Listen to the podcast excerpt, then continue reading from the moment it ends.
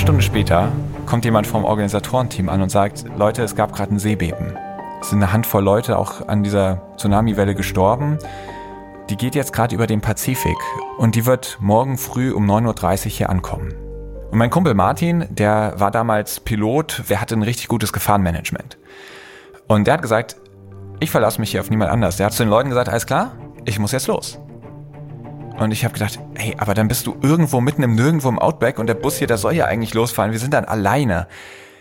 Die werden doch wohl nicht so blöd sein und hier bleiben, wenn der Tsunami kommt. Und dann bin ich im Bus sitzen geblieben und habe gesagt, ey Martin, ich glaube, ich bleibe lieber hier. Und von den 80 Leuten, die in diesem Camp waren, ist Martin der einzige gewesen, der losgelaufen ist.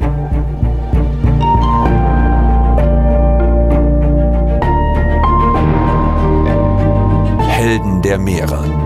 Der Blue Awareness Podcast mit Christian Weigand. Hallo und herzlich willkommen zu dieser Episode von Helden der Meere. Und heute habe ich mir etwas ganz Besonderes für euch einfallen lassen, eine Folge, die hier aus der Reihe fällt. Und zwar werde heute nicht ich das Interview führen, sondern mein guter Freund Florian Sturm. Flo kenne ich schon eine ganze Weile und ich habe ihn tatsächlich über die allererste Folge im Helden der Meere Podcast kennengelernt. Mittlerweile verbindet uns eine Freundschaft und auch einige Projekte. Wir werden später da noch mehr zu erzählen. Da gibt's einiges Spannendes für euch zu erfahren. Und nach 50 Folgen Helden der Meere habe ich gedacht, ist es mal Zeit, ein Making-of zu machen. Eine Folge, in der nicht ich interviewe, sondern in der ich interviewt werde von jemandem, der den Podcast seit Folge 1 hört, alle möglichen Fragen angesammelt hat und die jetzt mal stellvertretend für euch stellen kann. Und so bekommt ihr ein Bild darüber, wie dieser Podcast entsteht, warum er entsteht, Vielleicht auch ein paar Stories von mir. Ich weiß nicht so ganz genau, was Flo sich hat einfallen lassen, aber so viel kann ich verraten.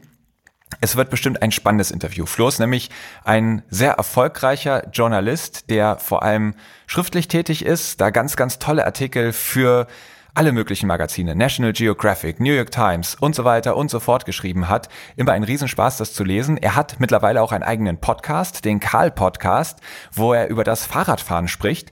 Und dementsprechend lag es irgendwie nahe, einen solchen Top-Journalisten dann selbst mal vors Mikrofon zu zerren und ihm meinen Sessel anzubieten. Und ich habe jetzt hier auf der anderen Seite, auf dem Gästestuhl Platz genommen. Ich hoffe, euch interessiert das und wünsche euch jetzt ganz viel Spaß bei dieser Folge mit mir, mit Christian Weigand.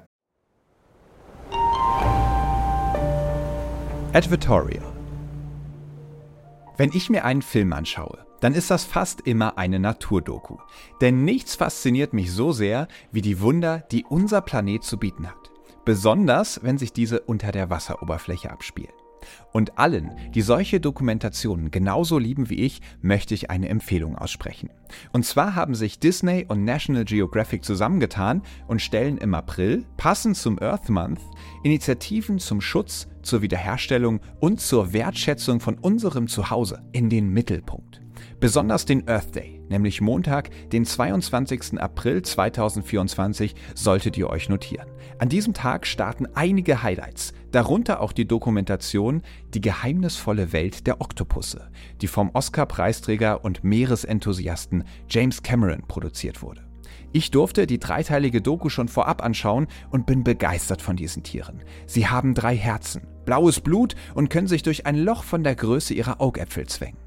Sie sind intelligent, sozial und neugierig, aber zugleich auch furchterregend. Sie sind Meister der Tarnung und Verwandlung und sie besitzen erstaunliche Fähigkeiten, die die menschliche Vorstellungskraft übertreffen. Neugierig geworden?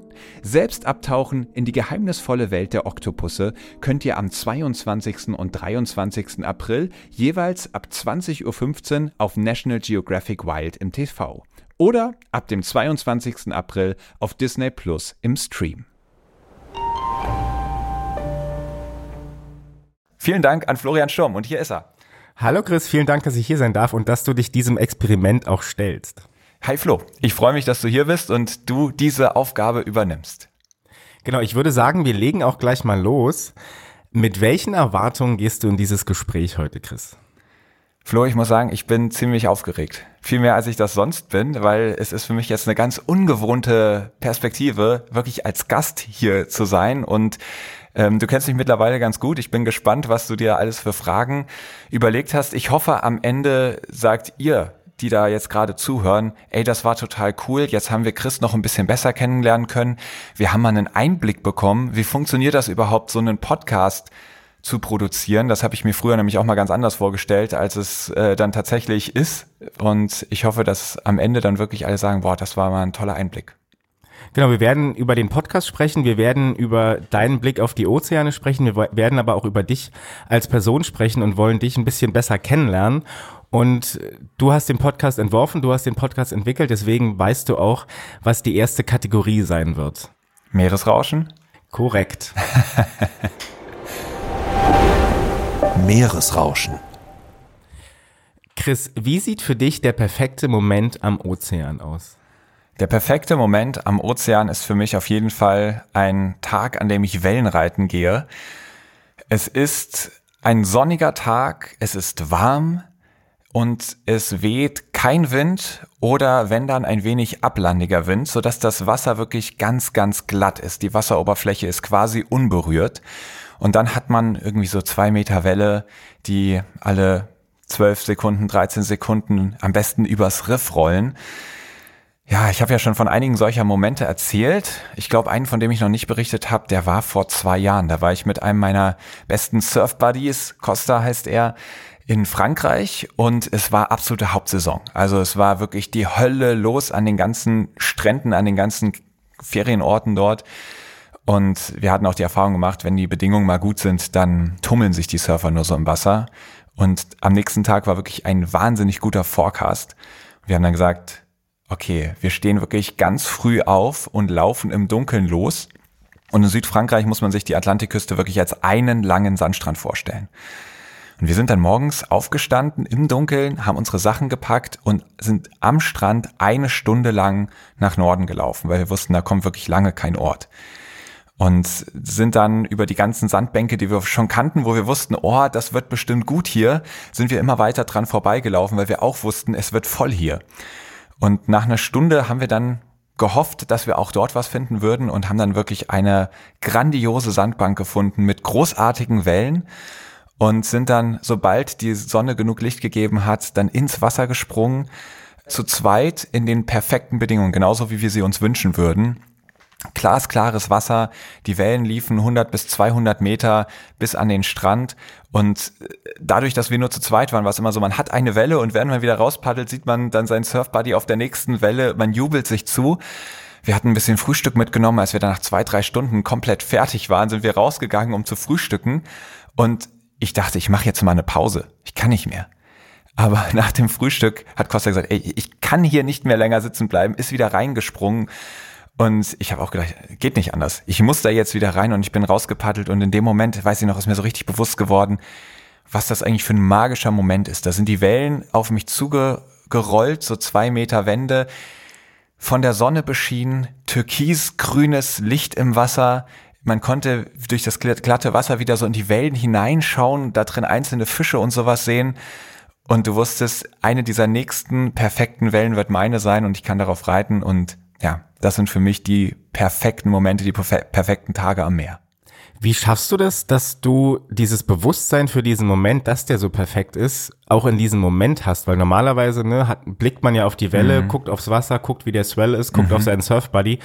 Ist es schwierig, dieses Bewusstsein für diesen besonderen Moment in dem Moment selber auch zu haben? Ich denke ja. Viel zu häufig verpasst man genau dieses Bewusstsein und der Moment vergeht und ist dann irgendwie so eine immer weiter verblassende Erinnerung. Wenn es einem aber gelingt, dann bleiben diese Momente, finde ich, auch in der Zukunft dann noch sehr lebendig. Ganz oft gelingt mir das dann, wenn ich so viel Zeit habe, dass so diese erste Euphorie schon abgeklungen ist. Also wenn man wirklich zwei, drei Stunden lang das ausgekostet hat, man irgendwann sich mal so wiederfindet, man wirklich mal so einen Moment zum Durchatmen braucht und auf einmal merkt so, boah, unfassbar, was hier gerade passiert und eigentlich müsste ich mir das mal abspeichern und dann fängt man an, sich so, so ganz bewusst die Sachen anzuschauen. Welche Farbe hat das denn hier? Wie kann ich mir diesen Moment denn eigentlich merken oder einprägen? Und das habe ich dann ganz oft erst, wenn so dieser kleine Pausenmoment kommt.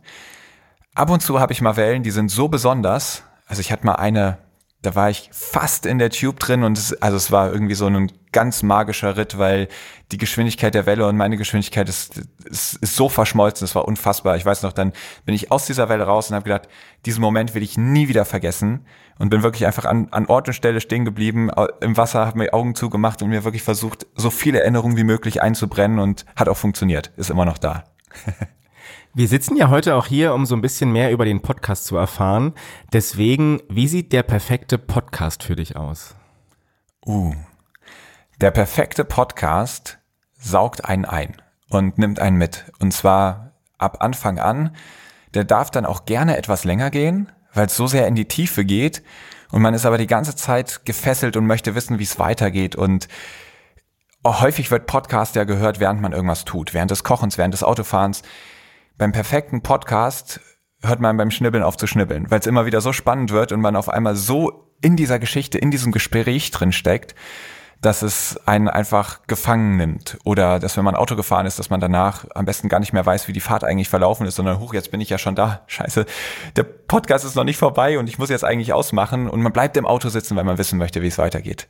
Und ja, dafür braucht es einfach authentische Gäste, spannende Geschichten ja, und natürlich genau das Thema, für das man selber dann auch brennt. Und ich glaube, wenn das alles zusammenkommt, dann kann es ganz magisch werden.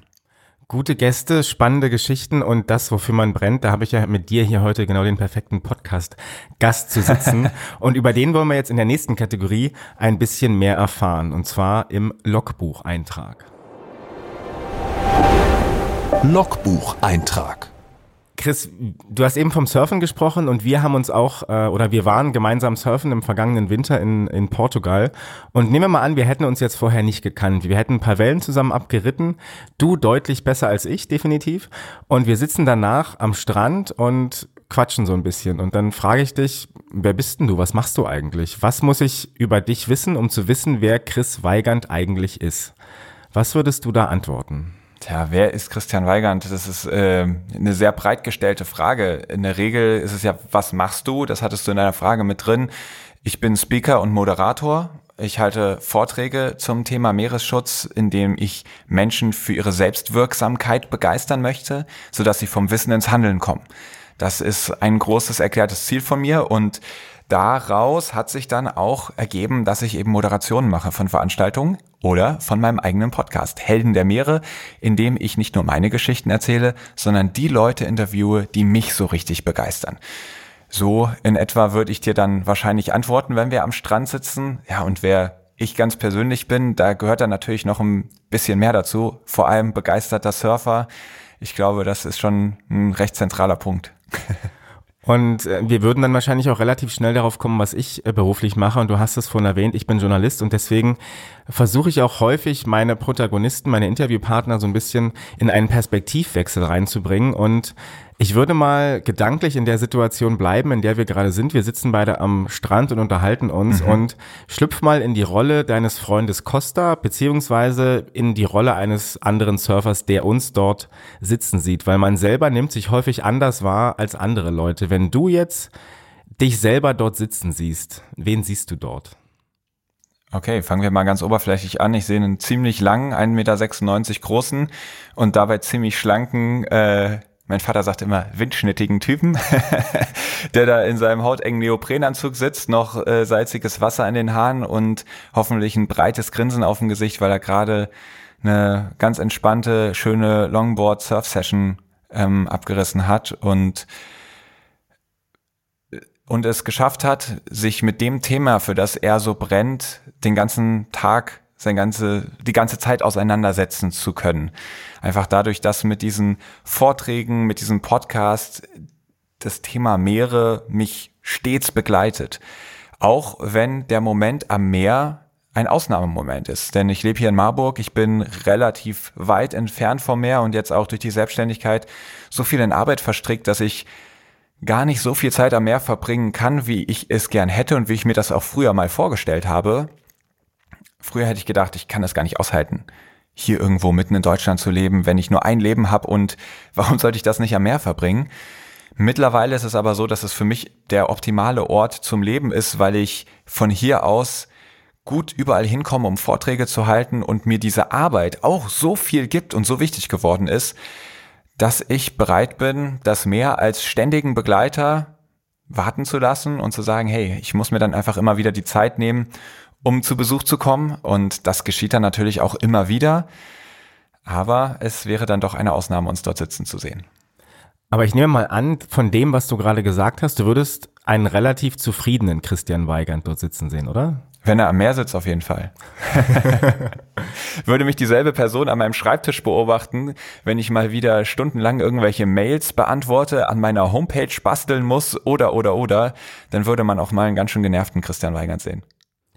Was fällt dir zuerst ein, wenn du den Begriff Ozean hörst? Dann sehe ich Wellen. Und dich wahrscheinlich auch irgendwo drauf auf den Wellen, oder? Ich glaube, ich, ich habe die Perspektive, dass ich im Wasser sitze und diese Wellen rollen auf mich zu. Und das ist natürlich als Surfer den Blick, den man die meiste Zeit hat. Man sitzt im Line-up und beobachtet die heranrollenden Wellen. Und bei der einen sieht man, oh, ich glaube, die könnte sein. Und wenn ich an Ozean denke, dann sitze ich im Wasser und sehe Wellen auf mich zurollen, ja. Das finde ich interessant, weil du beschäftigst dich in deiner Arbeit, in deinen Vorträgen, in deinem Helden der Meere Podcast so viel mit dem Thema Ozeanschutz, dass ich jetzt, ich meine, ich kenne dich inzwischen relativ lange und wir waren auch surfen und ich weiß, dass das Surfen für dich sehr, sehr viel bedeutet, aber ich hätte nicht gedacht, dass das Thema Surfen doch die erste Assoziation ist, die du mit dem Ozean hast. Ja, ja, ist es aber. Und wenn du jetzt mal ein paar Jahre zurückdenkst, wir alle waren wahrscheinlich als Kinder oder die meisten von uns irgendwo an der Ostsee oder an der Nordsee oder so. Was hat es mehr früher für dich bedeutet? Schwer zu sagen. Bei mir fängt die Liebe zum Meer eigentlich mit 20 an, als ich mit dem Surfen begonnen habe. Da hat's so richtig Klick gemacht. Ich erinnere mich noch als kleines Kind bin ich mit meinen Großeltern, die wohnen in Hamburg, mal zum Meer gefahren. Und ich wahrscheinlich war ich schon vorher am Meer, aber da weiß ich noch, dass ich mich nicht mehr dran erinnern konnte, wie das Meer eigentlich aussieht. Und die haben das dann so beschrieben, ja, da ist der Horizont ganz weit weg und das ist eine ganz glatte Kante und man sieht dahinter gar kein Land mehr. Und ich konnte mir das überhaupt nicht vorstellen. Und dann sind wir zusammen einfach an die Küste gefahren, um das Meer anzugucken. Und da weiß ich noch, war ich ganz aufgeregt und war dann ganz erstaunt, das so zu sehen. Aber es ist nicht so, dass ich jetzt irgendwie mit 14, 15 Jahren von nichts anderem geträumt habe, als endlich wieder ans Meer zu kommen. Das war, glaube ich, gar nicht so präsent. Ich habe da auch in der Jugendzeit viel irgendwie so bei Jugendzeltlagern war ich Teilnehmer und dann später Betreuer. Im Winter waren wir eher in den Bergen im Urlaub. Also das kam bei mir erst relativ spät, dass diese Begeisterung für die Meere mich so richtig gepackt hat. Und wie kam diese Begeisterung denn? Du meintest gerade durch Surfen, aber wenn man in Marburg wohnt, ja, äh. ich, ich war mit dem Abi fertig und habe Backpacking-Urlaub Jahr gemacht, war in Neuseeland, Australien und da habe ich das Surfen gelernt. Und da ist überhaupt erst diese enge Verbindung zur Natur entstanden. Wie genial viel Spaß, was für eine Euphorie, was für ein Glück man wirklich im Wasser empfinden kann, wenn man mit der Natur verschmilzt, mit diesen Naturgewalten, der Welle, die, die einfach da ist, die so viel Kraft hat und die nimmt dich mit. Das war für mich ein Eye-Opener. Die Naturgewalten, die du gerade angesprochen hast, die sind ein ganz gutes Stichwort, weil wir haben kurz bevor wir hier mit der Aufzeichnung angefangen haben, hast du mir noch eine Geschichte erzählt, gerade aus diesem Australienurlaub, der dich zum Surfen gebracht hat, in der du auch gemerkt hast, dass man das Meer definitiv nicht unterschätzen darf. Hm.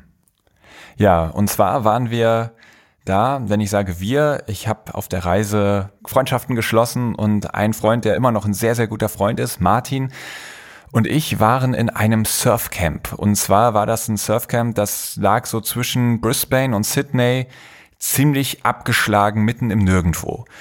Und bestand aus ein paar Containern, die dort standen. Da drin konnte man übernachten. Ein Container war eine Küche und es war in so einer Flussmündung, also so ganz ausgesetzt und nah am Meer dran. Und wir hatten dann den ersten Tag erste Surfstunden gemacht und abends saß man dann am Strand beim Lagerfeuer zusammen. Ja, ich weiß noch, wir haben in den Sternenhimmel geschaut und festgestellt, wow, wir sind hier so weit weg von der Zivilisation. Es ist, das war wirklich stockduster um uns rum, abgesehen vom Lagerfeuer und so ein tolles Gefühl der Freiheit, aber auch so der Abgeschiedenheit. Da hatte ich noch kein Smartphone. Das war irgendwie Februar 2010 oder sowas.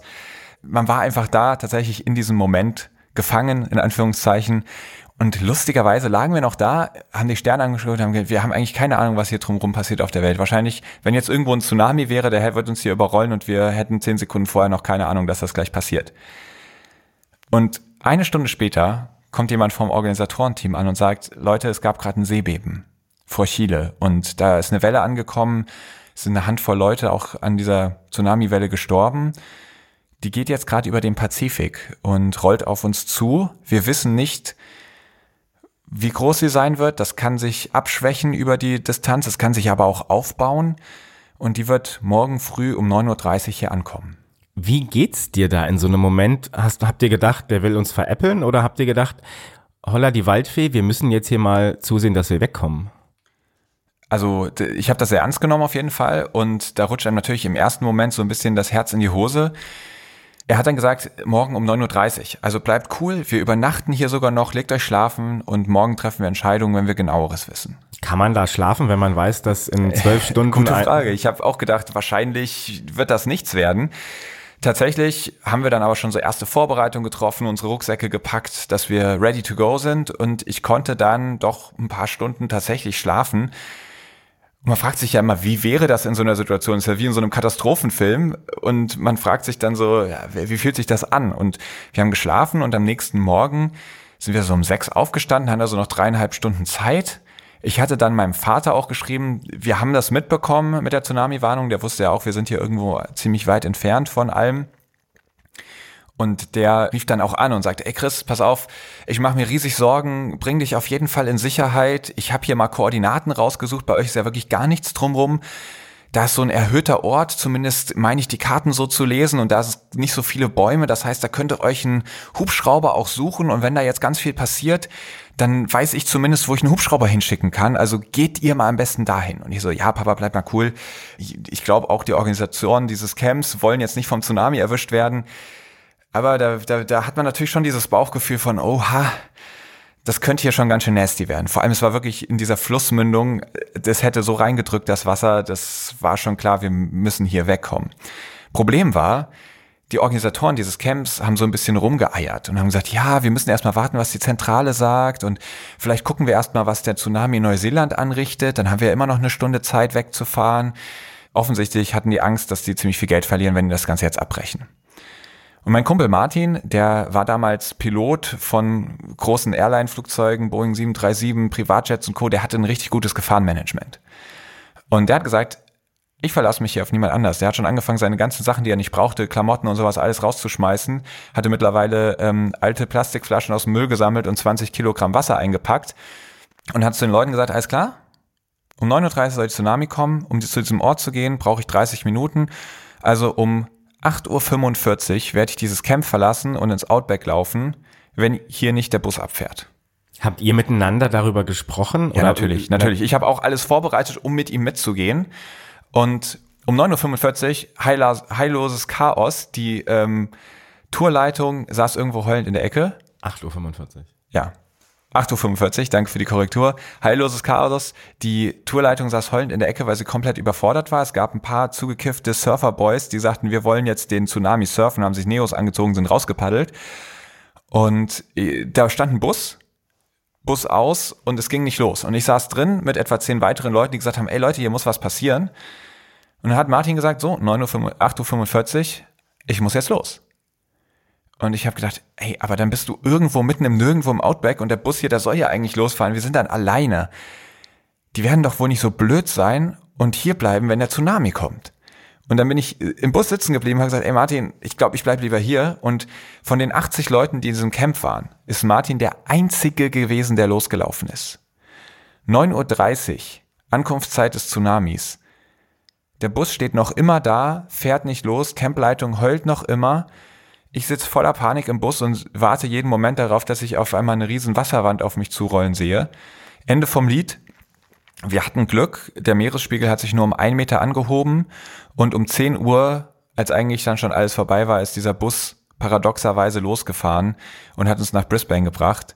Und ich habe mich gefühlt wie das dümmste Schäfchen überhaupt, was einfach nur da sitzt und treu doof auf den Schäfer wartet, der eine Entscheidung trifft und habe da echt viel, viel für mich gelernt, dass wenn es drauf ankommt, man sich um seinen eigenen Arsch kümmern muss, weil das ist echt gründlich schiefgelaufen da.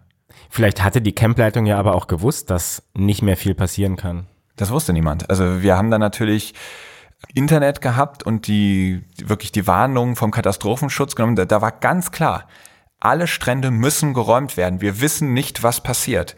in Neuseeland gab es eine drei Meter hohe Welle, wo nicht nicht viel passiert ist. Und die haben gesagt, das muss nichts heißen. Das kann hier komplett anders ankommen.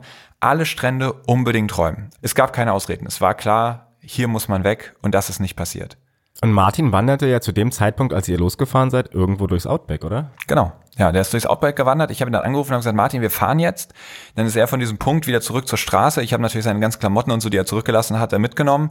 Und dann haben wir ihn an der Straße eingegabelt und ähm, dann mitgenommen. Also es ist für, für alle gut ausgegangen. Aber wenn es ernst geworden wäre, hätte einer von 80 überlebt. Und im Nachhinein hätte man sich gefragt, wie kann man so blöd sein, wenn man in der Nacht vorher schon Bescheid weiß, alle noch Zeit haben zu schlafen, nicht rechtzeitig loszufahren. Wie war dann für euch beide oder speziell auch für dich der nächste Surf, die nächste Surf-Session, raus aufs Wasser zu gehen und zu wissen, hier hätte oder hier kam dieser Tsunami an und der hätte mich eventuell das Leben kosten können? Ich erinnere mich ehrlich gesagt nicht daran, dass das ein Gedanke war. Also irgendwie ist das so eine abstrakte Gefahr, die dann sich nicht erfüllt hat und dadurch war das Thema dann auch irgendwie wieder vorbei, Glück gehabt. Und eine normale Welle oder den normalen Ozean habe ich dann gar nicht mehr damit assoziiert, hier könnte jetzt ja jeden Moment die riesen Tsunami-Welle ankommen.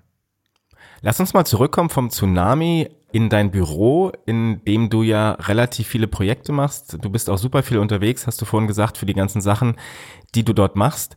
Welches Ziel hast du dir zuletzt gesetzt? also welches jetzt zeitlich das letzte Ziel ist, was ich mir gesetzt habe, oder, oder wie, wie, muss ich die Frage verstehen? Welches Ziel du dir auch als, als Person Christian Weigand gesetzt hast? Ich weiß nicht, ich will Klavier lernen, ich will unbedingt nochmal äh, vor Grönland surfen gehen. Ein grundsätzliches Ziel von mir ist immer, Neues zu entdecken, Neues zu erleben, meinen Horizont zu erweitern. Und ich bin in vielen Sachen eher so der Allrounder. Bevor ich in eine Sache zum Leistungssport treibe, finde ich es eher cool, viele verschiedene Sachen kennenzulernen. Also äh, nur so als Beispiel, dass ich dann irgendwie auch nebenbei mal mit dem Windsurfen oder dem Wingfallen oder sowas anfange.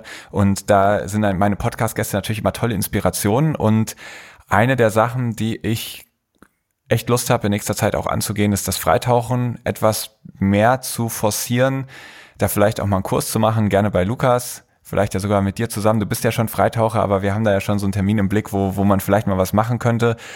Und dann tatsächlich auch diese Begegnungen mit dem Leben im Ozean mehr zu haben. Und, und diese, ja, das fasziniert mich immer so, diese Berichte, du warst jetzt auch gerade auf den Azoren, du, ich weiß nicht, vielleicht magst du auch gleich mal drei Minuten erzählen, um uns mal ganz kurz mitzunehmen, was du da erlebt hast. Und wenn ich mir das anhöre, dann denke ich mir so, wow. Also, ich kann mir das doch nicht mein ganzes Leben lang immer nur in den Interviews anhören. Ich muss das auch selbst mal erleben. Ich glaube, das, das wäre mein Ziel. Und jetzt hau mal einen Special Moment von den Azoren raus. Das war so besonders wenn ich dich jetzt schon hier sitzen habe. gerne, gerne. Und zwar, wie du gerade gesagt hast, ich war mit Lukas und einigen anderen Freitauchern auf Expeditionen äh, auf den Azoren und wir hatten dadurch dass wir diesen, diese Expedition gemacht haben für den Aquazoo in Düsseldorf. Ähm, daraus wird eine Ausstellung entstehen und wir hatten eine Sondergenehmigung. Wir durften mit allen Tieren die es auf den Azoren im Wasser gibt, durften wir tauchen, was man normalerweise nicht darf. Also du darfst mit Haien tauchen in der Regel, mit Delfinen und so weiter, aber nicht mit Pottwalen. Und ähm, wir hatten eben diese Sondergenehmigung und waren dort viele, viele Stunden schon mit einem Dingi unterwegs, mit einem äh, Schlauchboot und hatten einen Skipper dabei, der in Kontakt war mit den sogenannten Visiers auf dem Land die schauen dann durchs Fernglas von den Inseln aus, ne, wo gerade Wale sind und wir waren in Kontakt mit dem und er hat uns immer von einem Spot zum anderen geschickt, wo er gerade die Wale gesehen oder vermutet hat. Und es gab einen Moment, dort bin ich mit äh, drei anderen Tauchbuddies ins Wasser als Freitaucher und wir sind ins Wasser gesprungen und sind dorthin geschwommen, wo wir die Tiere vermutet haben. Das heißt, wenn wir dort ins Wasser gehen, wir fahren nicht mit dem Schlauchboot direkt daneben, springen ins Wasser und gucken uns die Tiere an, sondern wir versuchen zu antizipieren, wo die Tiere lang schwimmen, gehen dann dort in deren Travel-Route rein sozusagen und überlassen den Tieren die Entscheidung, ob sie zu uns kommen. Und bei diesem einen speziellen Drop, in, bei dem wir ins Wasser gegangen sind, war es dann am Ende so, dass ich ungefähr fünf Meter von einem 12, 13 Meter großen Pottwall entfernt war. Ich habe gehört, wie er mich geklickt hat. Der Wie fühlt sich das an oder wie hört sich das an? Spürt man das auch? Man spürt es, ich selber habe es nicht gespürt, weil das meine erste große oder meine erste nahe Interaktion mit dem größten Raubtier der Welt war. Lukas und Lenny, die ähm, beiden Expeditionsguides, die haben gesagt, man spürt es auch. Ich war viel zu aufgeregt. Ich schwamm dann durch dieses Wasser. Die Sicht waren ungefähr 40 Meter und auf einmal taucht so ganz schemenhaft in hellgrau so ein Unterwasser-U-Boot auf. Also es sah, es hatte wirklich diesen Eindruck, als würde da ein Schulbus oder ein U-Boot auf mich zukommen. Ich wusste erst gar nicht, natürlich wusste ich ungefähr, was mich dort erwartet, aber dass dieses Tier dann immer, immer näher kommt und am Ende, wir haben uns in die Augen geschaut, er hat seinen Mund so ein bisschen geöffnet, wir waren wirklich fünf Meter voneinander entfernt und dann hat er mich angeschaut, hat mich geklickt, das habe ich gehört, das ist schwer zu beschreiben, äh, dieses Geräusch. Und dann hat er zweimal mit seiner Schwanzflosse geschlagen und ist irgendwo im tiefen Blau mit auf 50, 60 Metern verschwunden und äh, die Tiere können ja so unfassbar tief tauchen. Hm. Aber das war auch, du hast vorhin von einem Surfmoment ähm, berichtet, den du nie vergessen wirst und ich hoffe, dass ich diesen Moment nie vergessen werde. Das war unfassbar. Ja, vielen Dank fürs Teilen und jetzt gebe ich dir auch wieder äh, die Kontrolle über das Gespräch zurück. Sorry, da ist es mit mir durchgegangen.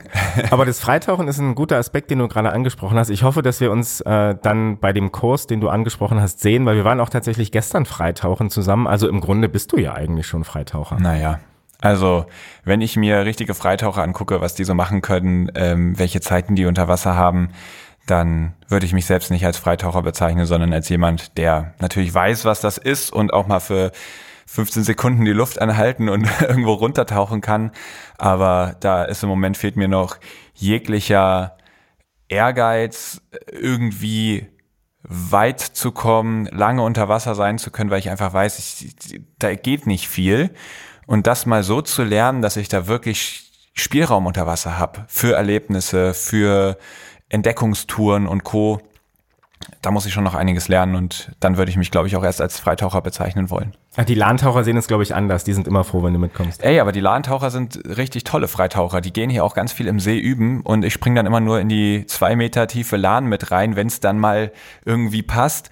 Und in zwei Metern Tiefe, das ist jetzt natürlich nicht so krass herausfordernd, Wer die Folge mit den Lahntauchern gehört hat, der weiß, das, was dann da unten passiert, ist sehr wohl sehr herausfordernd und deswegen bin ich da auch sehr konservativ. Ich mache da wirklich, während andere sagen, okay, 30 Sekunden darf man unter Wasser erkunden und dann soll man wieder hochkommen. Bei mir sind das immer nur 10, weil ich denke, wenn dann mal irgendwas passiert, man sich im Müll verheddert oder co., dann brauche ich da ähm, noch eine zweite Luft quasi und da traue ich mir dann auch viel weniger zu als den allen. Gibt es ein Ziel oder einen Traum, an dem du ganz, ganz lange festgehalten hast, den du dann aber doch irgendwie hast fallen lassen, weil du gemerkt hast, entweder ich schaffe das nicht mehr oder so lange, so intensiv daran festzuhalten, tut mir nicht gut? Ja, am Meer leben. Also das war wirklich für mich früher, da war ich von getrieben. Ich habe im Alltag immer wieder gedacht, das kann doch nicht sein. Warum bin ich jetzt hier? Also selbst in Kiel, als ich am Meer gelebt habe, habe ich gemerkt, ich brauche eigentlich einen warmen Ort, wo gute Wellen sind. Ich, es, es, gibt so viele Orte auf dieser Welt, wo Wellen an Land laufen und ich lebe hier so weit davon entfernt und das hat mich, hat mich richtig umgetrieben. Ja, und als ich dann 2018 mit allem durch war, ähm, dann war auch meine damalige Beziehung beendet, weil ich glaube, die hat auch, auch irgendwann gemerkt, ey, der Typ hat sie nicht mehr alle, der, der will immer nur weg. Und ähm, letztendlich habe ich dann die Zeit gehabt, wirklich ganz frei für mich an die Meere zu gehen. Und ich habe gedacht, ich werde wahrscheinlich einfach irgendwo hängen bleiben, wo es gut ist. Und dann habe ich gemerkt, diese ganzen Orte, die ich dann besucht habe, ich war in Irland, ich war Gran Canaria, Portugal und so, es waren alles tolle Orte, um dort zu sein und zu surfen und, und Menschen und, und Kultur und alles kennenzulernen, aber es hat sich nie wie so ein Zuhause angefühlt und ich habe mir gedacht, nee, nee, ich glaube, ich muss mal weiter. Und als ich dann nach Deutschland wieder kam, lustigerweise nach Marburg, wo ich früher gelebt habe und dachte, ja, hierhin kommst du niemals wieder, ähm, habe ich auf einmal gemerkt, boah, krass, hier klickt schon ganz anders mit den Leuten, hier gehöre ich irgendwie hin. Und wie gesagt, als dann das Meer zu meinem Lebensinhalt wurde durch die ganze Arbeit, hat sich das so ein bisschen aufgelöst und ich habe dann Frieden damit geschlossen zu sagen, ey, dieser Traum am Meer zu leben, der ist natürlich immer noch da. Aber es wäre für mich fein, wenn es für immer ein Traum bleibt. Und das habe ich so ein bisschen loslassen können. Es ist interessant, dass du das sagst, weil diesen Traum, den habe ich auch und hatte den auch früher deutlich stärker. Ich hoffe immer noch, dass ich irgendwann am Meer leben kann, nicht permanent, aber immer mal wieder. Ich ähm, habe jetzt die letzten anderthalb Jahre knapp oder nicht die letzten anderthalb Jahre, aber eine viele eine lange lange Zeit im Wohnmobil gelebt unten in Portugal direkt quasi direkt am Strand äh, gewohnt und gearbeitet. Dort waren wir auch surfen. Wie hättest du dir dein Leben an diesem Traumort, an diesem Traumstrand äh, vorgestellt? Ja, und das ist nämlich der spannende Punkt. Ich hatte, vor allem zu der Zeit, wo ich davon so getrieben war, wenig Vorstellung davon, wie mein Leben eigentlich verlaufen soll. Alles, was ich wusste, ist, dass das Surfen genial ist und mir die größte Freude im Leben bereitet. Aber ich habe ja BWL studiert im Bachelor, im Master in Umwelt- und Ressourcenökonomik. Das war alles so theoretisch die ganzen Jobs danach waren dann irgendwie PhD-Forschung, die nur am Rechner stattfindet oder bei irgendwelchen Rückversicherern oder als Ökonom irgendwo. Es war klar, du wirst irgendeinen staubtrockenen Bürojob haben, wenn das hier so weitergeht. Und irgendwie war das alles auch so ein bisschen so ein Escape-Gedanke. Wie wäre es, einfach am Meer zu leben, zu surfen, meinetwegen einen kleinen Garten da zu haben, sich selbst zu versorgen, aber der richtige Lebensinhalt hat da immer noch gefehlt. Und deswegen war das auch so eine diffuse Vorstellung, wo, wo ich selber und viele andere auch, glaube ich, gar nicht so richtig sagen konnten, ja, das kann funktionieren, sondern es war irgendwie so, ja, okay, und dann? Und deswegen, als es dann hier anfing, dass ich auf einmal in Deutschland für Vorträge angefragt wurde, kam der Twist, weil auf einmal hatte ich eine, eine Aufgabe im Leben, wo ich gedacht habe, ey, und das passt zu mir. Mein Studium ist so ein bisschen in die falsche Richtung gelaufen. Die ganzen Jobs, die dann kamen, hätte ich, hätte ich echt nicht gut machen können. Ich glaube, da wäre ich ganz schön eingegangen. Und auf einmal hatte ich was, worin ich aufgegangen bin. Und das hat mich dann so erfüllt, dass es auf einmal gar nicht mehr schlimm war, in Deutschland zu sein, weil ich ja nebenbei so viel Spaß dran hatte, meine Vorträge zu halten und diese Sachen zu tun, dass es dann auf einmal so ein Luxusproblem war. Ey, cool, entweder ich habe hier eine gute Zeit mit meinen Vorträgen und dann geht's mal wieder ab ans Meer, Inspiration holen und, und einfach Zeit am Meer tanken. Und genau deshalb habe ich jetzt auch diesen Traum so ein bisschen loslassen können, weil ich kann es mir eben nicht vorstellen, irgendwo am Meer zu wohnen, was ja offensichtlich dann nicht in Deutschland sein würde und gleichzeitig hier über meine Vorträge zu halten, weil für jeden Vortrag hin und her fliegen ist auch keine Option und deswegen, ähm, ja, tragischerweise passt es einfach nicht so richtig zusammen. Es gibt diese perfekte Vorstellung nicht und deswegen sitze ich hier. Aber es ist schon ein bisschen Ironie des Schicksals, dass jemand wie du, der sich so viel mit Meer und Ozean auseinandersetzt, diesen einen Traum hat oder ja hat, Schrägstrich hatte, am Meer zu leben und den jetzt, um seinen Job für den Ozean am bestmöglich ausüben zu können, diesen großen Lebenstraum dann doch irgendwo in die hintere Ecke schieben muss. Ja, ist wirklich ironisch paradox, aber ist so. Chris, was bedeutet Luxus für dich? Luxus bedeutet Selbstverwirklichung, würde ich sagen. Also wirklich Zeit zu haben für die Dinge, die einem wichtig sind. Und es gibt ja diese ähm, Maslow'sche Bedürfnispyramide, wo natürlich erstmal ganz viel erfüllt sein muss. Sicherheit, Gesundheit, ähm, man muss satt sein, all sowas. Und, und wirklich dahin zu kommen, dass man sagt, ey, krass, ich kann mir, ich kann wirklich mein Leben so gestalten, wie es zu mir passt, wie es mich im Innersten antreibt und, und meine inneren Wünsche wahrnehmen und verfolgen. Ich glaube, das ist Luxus. Und was bedeutet Stress für dich? Ja, fast genau das Gegenteil, dass, dass, dass ich merke, oh, ich bin verhaftet in Aufgaben und Beschäftigungen und, und Verpflichtungen, die mich eher davon abhalten. Ich muss sagen, ich habe leider relativ viel Stress im Moment in meinem Alltag und das geht damit einher, dass ich so viele Sachen habe, die mich begeistern und ich auch noch lernen muss, da fokussiert zu bleiben und, und mal Stopp zu sagen ich glaube, die Lektion habe ich jetzt in den letzten ein, zwei Jahren gelernt, aber da habe ich so viele Projekte angefangen, mit den Vorträgen, mit dem Podcast. Äh, wir werden gleich über die nächste Sache nochmal sprechen, ihr könnt da gespannt bleiben. Und dazu gehört halt immer nicht nur den Vortrag halten, nicht nur das spannende Podcast-Interview, sondern das Ganze drumherum. Und das ist für mich vor allem ganz viel Zeit am Laptop. Und das kann ich nun gar nicht leiden. Und trotzdem verbringe ich wahrscheinlich jede Woche 30, 40 Stunden am Laptop, um all das zu organisieren. Und das stresst mich. Hast du eine Methode für dich gefunden mit diesem Stress, der ja eigentlich aus einem positiven Stress entsteht, aber dann irgendwann umschlägt, weil es eben so viele Elemente sind, so viele Aufgaben sind, die eigentlich nur äh, notwendiges Übel sind. Hast du eine Methode für dich gefunden, um mit diesem Stress umzugehen, um den vielleicht zu reduzieren oder irgendwie so ein bisschen äh, wegzuschieben? Erstens ehrlich zu sich sein und im Zweifelsfall einen Schlussstrich ziehen. Wenn ich merke, dass da, da überwiegt der Stress, das geht sich nicht aus, dann muss das aufhören, auch wenn es weh tut. Und es bleibt aber dabei, dass auch die Dinger, die ich auf keinen Fall aufhören möchte, stressig sind. Und dann ist es wichtig, irgendwann mal Stopp zu sagen und zu sagen, okay, jetzt habe ich, jetzt merke ich gerade, meine innere Stimme sagt mir Stress pur. Ja, kalter Schweiß und ah, ich könnte ja ausrasten, ja. Und in so einem Moment zu sagen, okay, das bringt jetzt auch nichts mehr hier sitzen zu bleiben, auch wenn noch wohl so viel zu tun ist.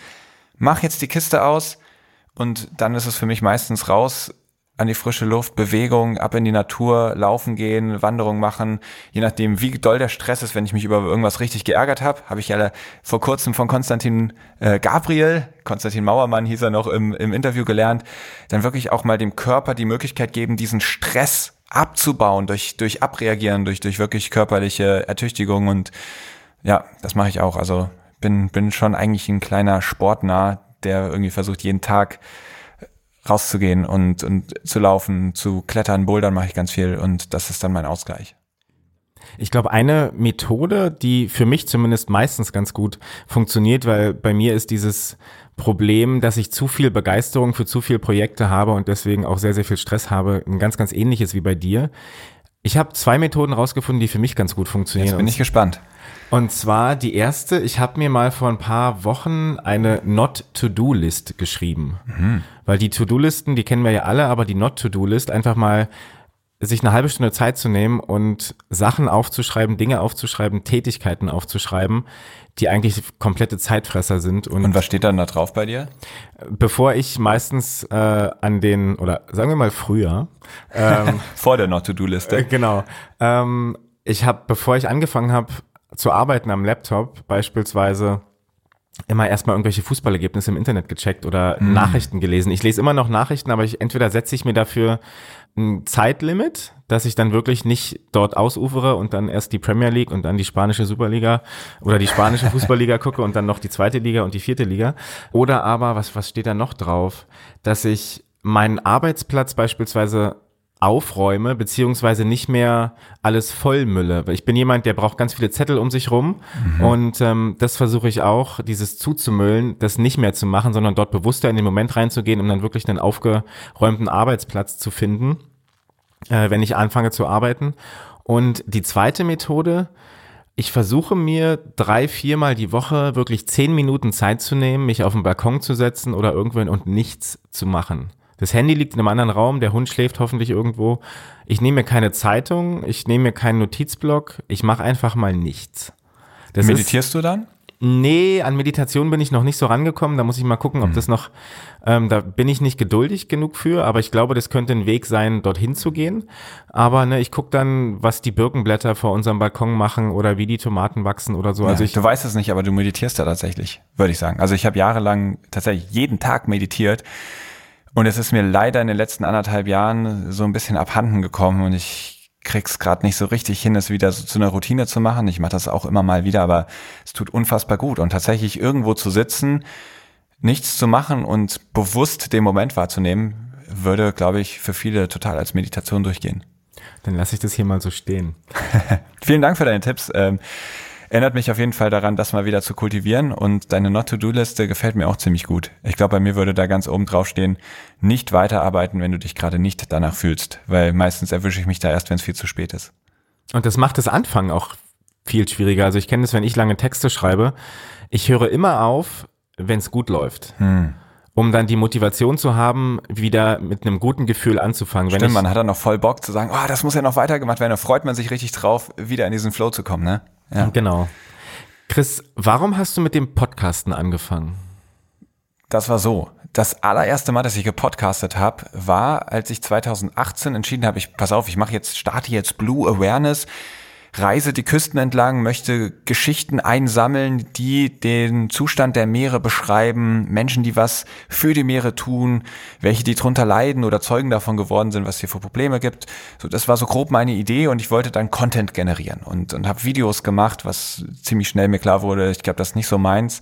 Hatte die Idee, irgendwann mal ein Buch zu schreiben und teilweise hatte ich so coole Gespräche, so auch rein zufälliger Natur, wo ich gedacht habe, hier, dieses Gespräch ist ein geiler Content wäre cool, einfach mal das Handy in die Mitte zu stellen, aufzunehmen und das als Podcast zu veröffentlichen. Das habe ich dann auch gemacht. Das Ding heißt Blue Awareness Podcast und war natürlich komplett dilettantisch. Ähm, das sagst du heute, das hast du damals wahrscheinlich nicht so gesehen. Äh, ja, ich, ich glaube, mir war damals schon klar, dass das jetzt nicht super crazy ist. Ich habe dann versucht, irgendwie nachzuahmen, so epische Podcast-Musik und, und so eine krasse Stimme und dann habe ich, hab ich da selber so eingesprochen. Welcome to the Blue Awareness Podcast. Und äh, dachte, das hört sich mega geil an. Und wenn ich es mir heute anhöre, dann rollen sich mir die Fußnägel hoch, weil ich denke, oh Gott, ist das unangenehm, sich das anzuhören von mir selber, wie ich da versuche, irgendwie was Tolles darzustellen und es gleichzeitig so wenig authentisch ist. Und ähm, habe das ganz unregelmäßig gemacht und habe natürlich auch überhaupt keine Reichweite damit generiert. Und dann hat sich das auch wieder so ein bisschen verlaufen.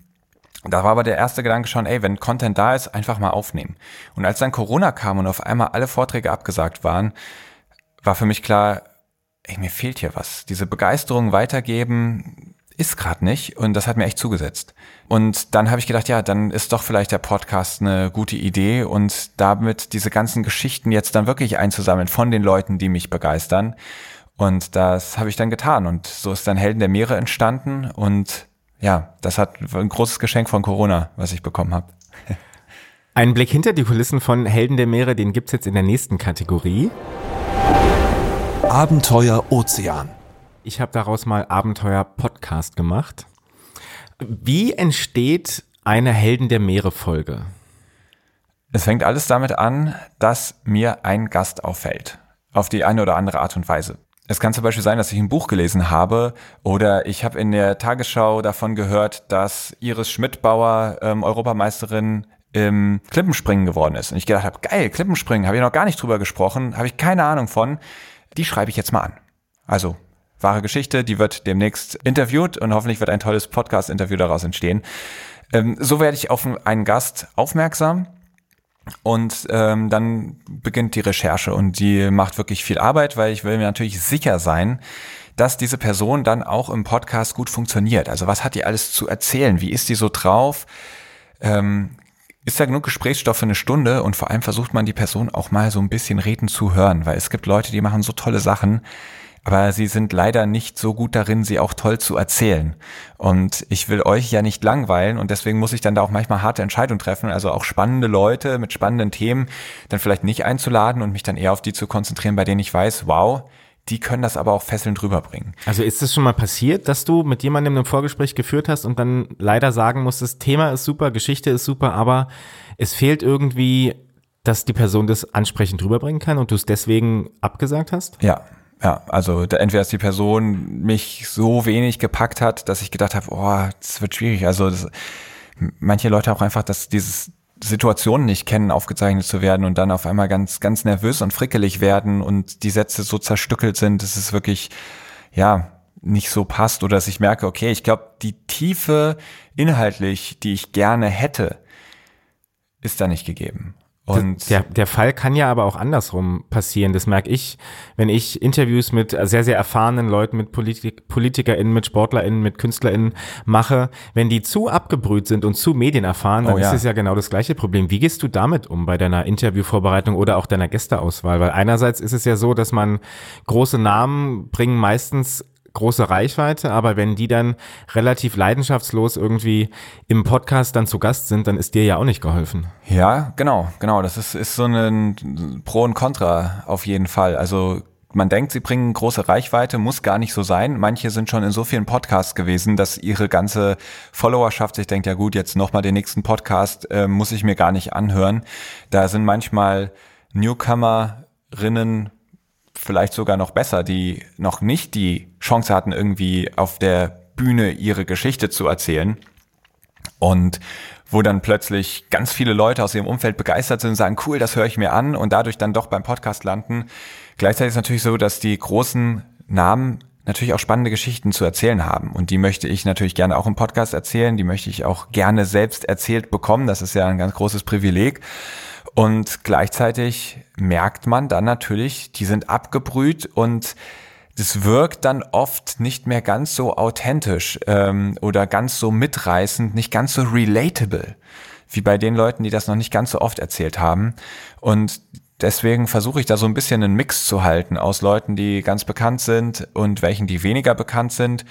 Und gerade bei denen, die bekannt sind, mich umso besser vorzubereiten, weil da weiß ich, die haben schon so oft drüber geredet. Da höre ich mir wirklich vier, fünf Podcasts an, die diese Person schon gegeben hat. Ich lese mir das Buch von der Person durch um die Fragen zu stellen, die über das hinausgehen, was eh schon alle kennen. Das macht es erstens für die Gäste spannender, das macht es für euch spannender, die das zuhören und das macht es auch für die Follower von diesen Gästen spannend, die sagen, ey, ich habe mir zehnmal denselben Content angehört, aber das, was da gefragt wird, sind die Fragen, die ich eigentlich selbst noch im Kopf habe, weil die über das hinausgehen, was bisher erzählt worden ist. Gibt es Gäste, an denen du dir bislang die Zähne ausgebissen hast und die du vier, fünf Mal angefragt hast und oder die noch, noch gar nicht geantwortet ja. haben? Ähm, keine Antwort gab es, glaube ich, auch.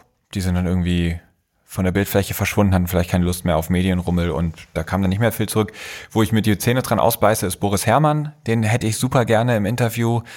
Ähm, da stehe ich einfach zu weit hinten auf der Liste und ich warte mal darauf, dass sie sich jetzt endlich melden und wenn ich nachfrage, sagen sie, nee, nee, wir melden uns bei dir. Aber da ist, ist mal sehen. Ich habe für, für nächstes Jahr nochmal so eine kleine Erweiterung für das Format geplant. Vielleicht kann ich ihn damit catchen. Da werdet ihr dann, werdet ihr dann sehen, ob es geglückt ist oder nicht. Natürlich gibt's auch mal ein, zwei Gäste, die man nicht erreicht, aber ich war am Anfang echt überrascht, wie viele Leute dann doch sofort mit dabei sind. Und nehmen wir mal an, ne, die Gästeauswahl hat gepasst und das Vorgespräch hat gepasst und die Vorbereitung hat gepasst. Wie geht's dann weiter? Ja, dann Du hast natürlich vorher noch Vorgespräche mit den Gästen, die ich meistens relativ kurz halte, außer es gibt über die Leute nicht so viel zu recherchieren, dann führe ich ein längeres Gespräch.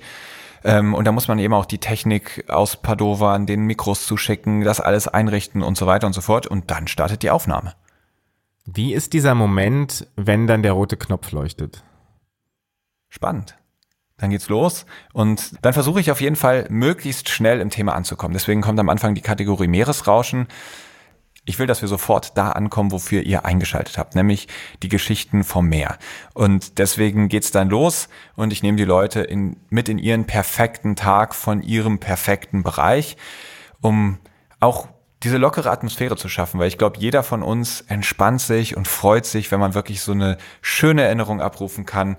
Das holt uns alle ab und ja, dann geht's ab ins Abenteuer Ozean, die Geschichte wird erzählt und dann habe ich noch ein paar Kategorien übrig, um richtig tief zu schürfen und ja, wirklich der, den Leuten und ihren Aktionen auf den Grund zu gehen. Und das ist es, worauf ich mich am meisten freue. Natürlich höre ich zwischendurch schon immer mit, ah, das könnte ein guter O-Ton fürs Intro sein und oh, Hammer erzählt, Gänsehaut. Aber dann wirklich da nochmal, ja, wirklich die, wenn die oberen Schichten der Zwiebel schon abgepellt und erzählt sind, dann der Sache an den Kern zu gehen, das, das macht es dann ganz besonders.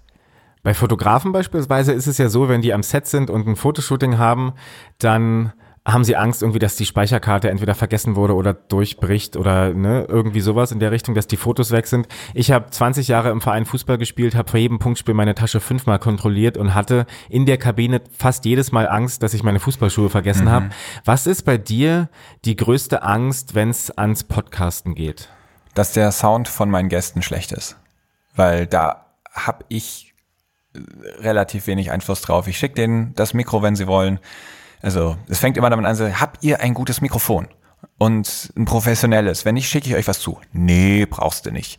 Ich hab was hier.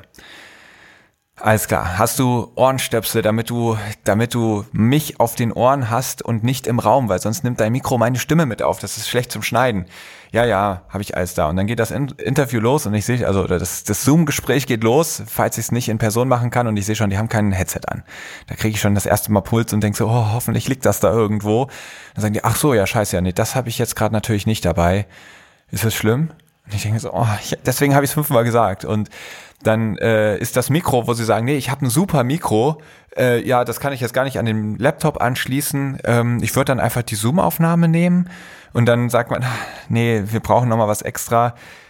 Sprich ins Handy oder so. Und dann sehe ich schon, wie die, die genau in das Handy-Mikrofon reinreden und dann hat man immer so ein Pff, Pff, Pff, dass der Sound kaputt geht.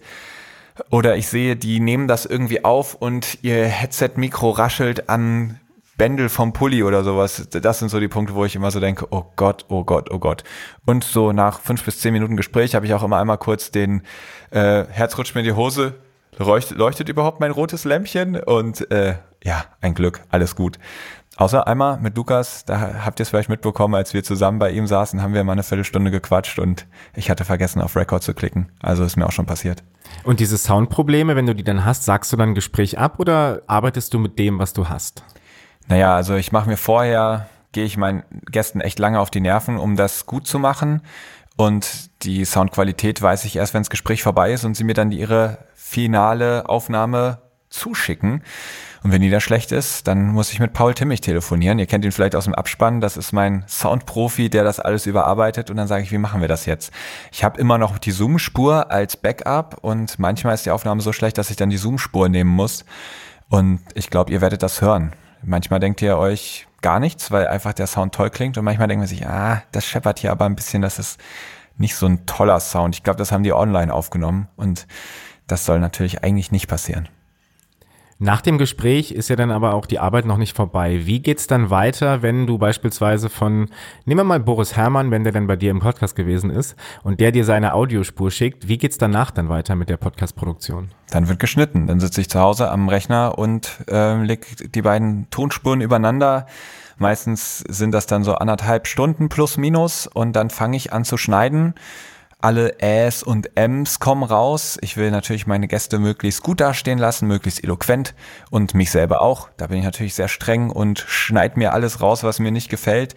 Auch wenn ich dann irgendwie mal so einen Satz, ähm, also wenn ich dann noch mal einen Satz anfange, so wie ich es jetzt mal gespielt habe, dann würde ich den ersten Teil rausschneiden und ich versuche ja auch die Gäste Geschichten erzählen zu lassen. Ganz häufig tendieren wir dazu, die Sachen nicht als Geschichten zu erzählen, sondern als Fakten darzustellen. Also ich hätte meine Tsunami-Geschichte auch so erzählen können, dass ich sage, ja, ich war mal am Strand und dann gab es eine Tsunami-Warnung und der Bus ist nicht rechtzeitig weggefahren. Das war irgendwie total krass. Wir saßen da und dachten, ne, das wäre die Info gewesen, aber nicht eine Geschichte, die so chronologisch einen mitnimmt, einen Spannungsbogen aufbaut. Und hätte ich da so geantwortet, hätte ich mich selbst unterbrochen, hätte gesagt, ey, das klingt mega spannend.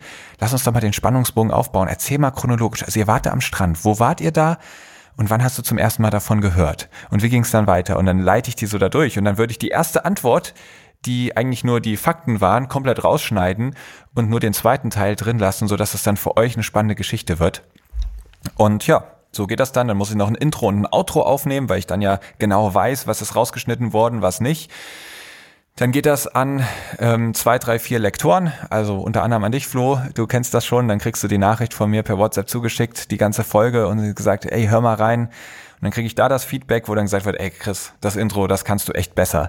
Vielleicht die Stelle, denk da nochmal drüber nach, ob du das nicht nochmal rausnimmst, das hat sich ein bisschen, war eine Länge oder sowas. Und dann gehe ich nochmal ran. Und wenn dann alles fertig ist, manchmal wollen die Gäste nochmal reinhören, ob alles passt wenn dann alles fertig ist, dann schicke ich es wirklich an Paul Timmich und der ähm, überarbeitet das Ganze nochmal, damit die Stimme so schön wie möglich klingt, Störgeräusche rauskommen und Co.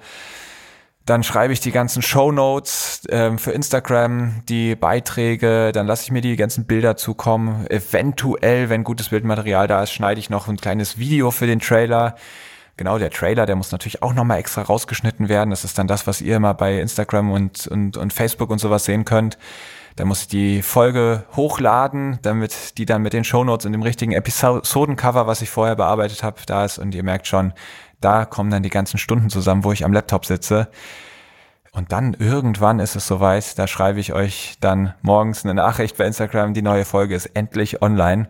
Und dann könnt ihr euch das alle anhören. Und dann sitze ich natürlich da und gucke genau drauf, wie viele Leute haben es angehört, freue mich aufs erste Feedback, ähm, freue mich dann von den Gästen zu hören, die es häufig zum ersten Mal dann auch zu Ohren bekommen. Wie hat ihnen dann ihre eigene Folge gefallen?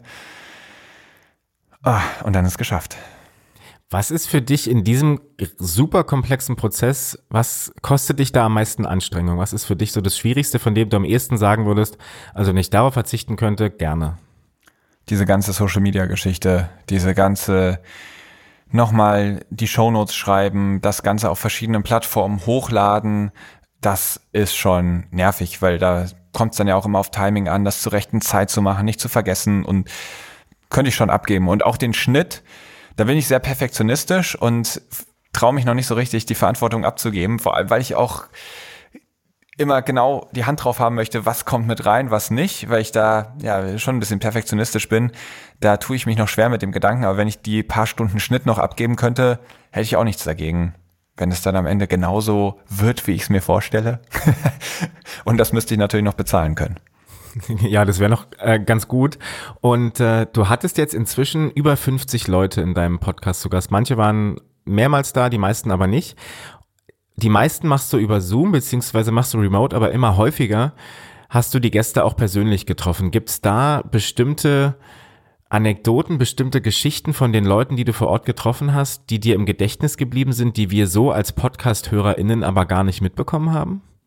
Ja klar, also das ist, ist natürlich was Besonderes, die Leute dann auch ganz persönlich kennenzulernen und häufig besuche ja ich sie und das ist dann schon toll. Also mein allererster persönliches Treffen war bei Submaris mit Florian Huber. Da saß ich dann bei denen im Tauchzentrum in Kiel, wo das ganze Equipment für ihre Wahnsinnsexpeditionen gesammelt ähm, in den Regalen liegt, riesen durcheinander, aber alles so maritim, alles steckte voller Geschichten und dann da zu sitzen und aufzunehmen, das war natürlich spannend. Es war super spannend, mit Hans Fricke bei ihm zu Hause zu sein, ähm, in seinem Büro, wo alles voll ist mit diesen ganzen Relikten aus seinen Jahrzehnten, die er in den Ozeanen ganz tief unten verbracht hat das mitzuerleben, war Wahnsinn, bei den Seenotrettern zu sein, wirklich in deren Zentrale und zu sehen, okay, da hinten, wir, da dürfen wir nicht rein, weil da gehen gerade die ganzen Notrufe rein.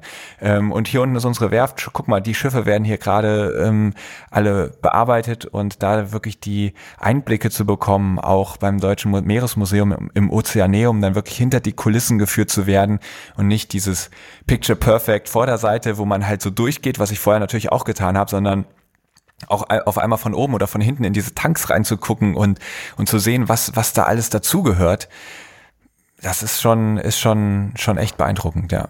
Und auch ein großes Privileg, oder? Absolut. Ich empfinde das als Riesenprivileg und bin da, bin da jedes Mal total dankbar, dass sowas möglich ist. Welcher von den Gästen, die du bislang in deinem Podcast hattest, hat dich besonders überrascht oder besonders inspiriert? Also eine Folge, die für mich ganz krass heraussticht, ist Richard Latkani, Folge 35. Wenn ihr sie gehört habt, dann wisst ihr jetzt auch schon warum. Ein Hollywood-Regisseur, der Geschichten zu erzählen weiß und die ganze Folge war super, super spannend. Und am Ende kam eben noch diese Tsunami-Geschichte raus, dass er wirklich mitten in einem Tsunami gesteckt hat mit seiner Frau, wo so viele Menschen gestorben sind. Und die beiden haben das wie durch ein Wunder überlebt. Und das war so unerwartet für mich. Ich bin ja immer gut vorbereitet und weiß eigentlich, was erzählt werden wird. Aber in dem Fall hatte ich keine Ahnung, dass diese Geschichte jetzt kommt. Und das sind so diese Podcasts, wo ich danach dann ist das Gespräch vorbei und ich rede mit meiner Freundin und sage, hey, krass, und ich, ich brauche erstmal ein paar Stunden, um das zu verarbeiten. Und vorher bin ich noch so ganz hibbelig, weil mich diese Geschichte so mitgenommen hat. Und da könnt ihr euch auf eine Folge freuen. Wahrscheinlich wird es exakt Folge 50 sein. Also das war so ein Gast, da wusste ich nicht so ganz genau, ich konnte wenig zu ihm recherchieren, das ist noch ein ziemlich unbeschriebenes Blatt, hat aber krassen Krams gemacht, ist alleine über den Atlantik gerudert und hat das so packend erzählt. Nach dem Gespräch war ich auch völlig aus dem Häuschen. Ja, und davon gibt's einige, aber das sind jetzt so die, die in letzter Zeit für mich besonders herausgestochen haben. Die erste Folge von Helden der Meere mit Lukas, du hast es vorhin angesprochen, ging im Januar 21, glaube ich, online, also vor jetzt knapp zwei Jahren. Ja. Und du hast ja vorher auch schon den Blue Awareness Podcast gemacht. Ja. Wie unterscheiden sich die beiden Podcasts, beziehungsweise wie hat sich der Podcast weiterentwickelt in der Zeit? Also der Unterschied zwischen Helden der Meere und Blue Awareness Podcast ist erstmal anständige Aufnahmetechnik, ein Podcast-Konzept. Ja, das war vorher immer ein reiner Zufall, was da jetzt passiert. Jetzt gibt's ein Konzept mit Kategorien. Ich habe mir wirklich zusammengebastelt, wie würde ich mir meinen idealen Podcast wünschen. Und das Resultat ist Helden der Meere. Und ich bin da ganz happy, dass ich dem tatsächlich relativ nahe gekommen bin, wie ich mir das so wünsche. Und wie sich der Podcast selbst dann noch entwickelt hat, ich glaube, ich bin sehr viel weniger aufgeregt, als ich es am Anfang war. Also gerade, ich weiß noch, die Folge mit Arvid Fuchs, das war für mich irgendwie so eine Ikone, so eine Legende. Und die interviewen zu dürfen in Folge 4, da war ich schon sehr aufgeregt und ich glaube, ich glaube, es ist im Gespräch auch anzumerken, dass ich da nicht so der entspannte Gesprächspartner bin, wo es zu so einem Gespräch wirklich wird, sondern eher so ein wirklich Interview war, wo ich stelle so meine Fragen und er antwortet.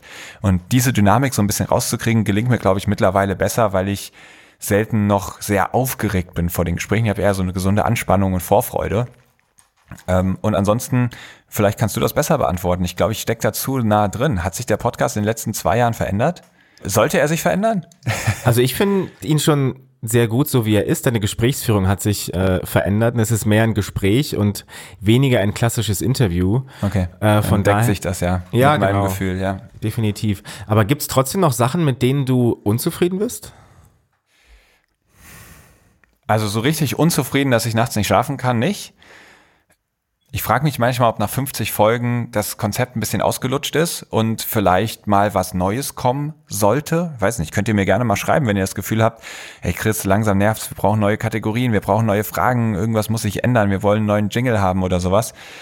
Aber an sich würde ich sagen, ich bin mit den meisten Sachen ganz happy, so wie sie sind.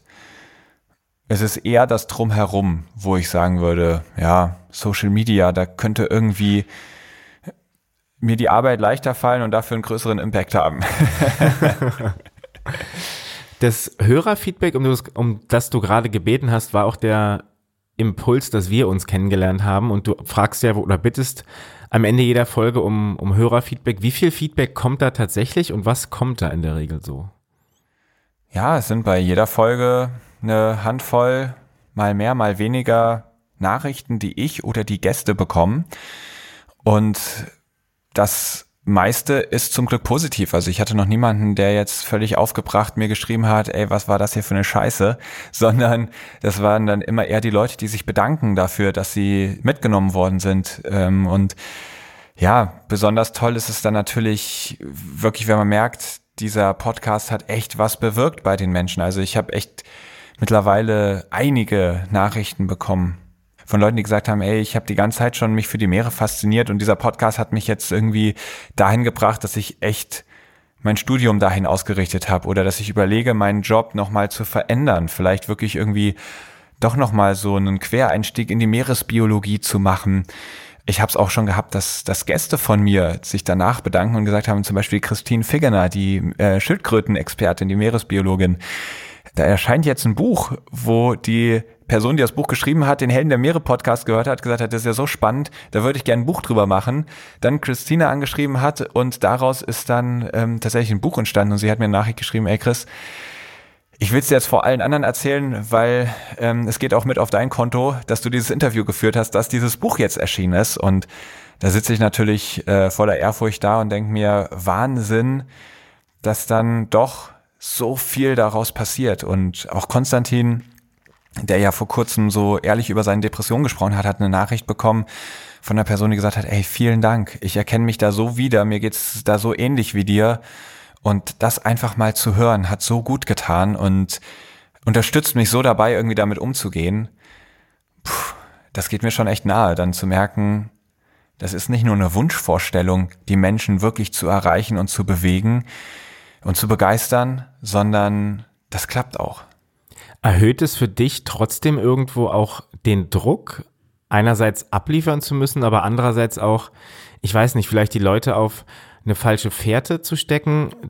Lukas beispielsweise, der hat, glaube ich, in einer der Folgen, in denen er bei dir zu Gast war, auch über den Beruf des Meeresbiologen gesprochen und dass der beispielsweise sehr, sehr stark romantisiert wird. Und ich kenne Lukas nur auch schon seit drei, vier Jahren sehr, sehr gut und es ist ein Höllenjob, den der macht. Und wenn jetzt Leute sagen, Chris, ich habe deinen Podcast gehört und ich fange jetzt an, Meeresbiologie zu studieren, macht es mit dir auch was in dem Sinne, dass du denkst, ich hoffe, die haben sich das gut überlegt? Nee, überhaupt nicht.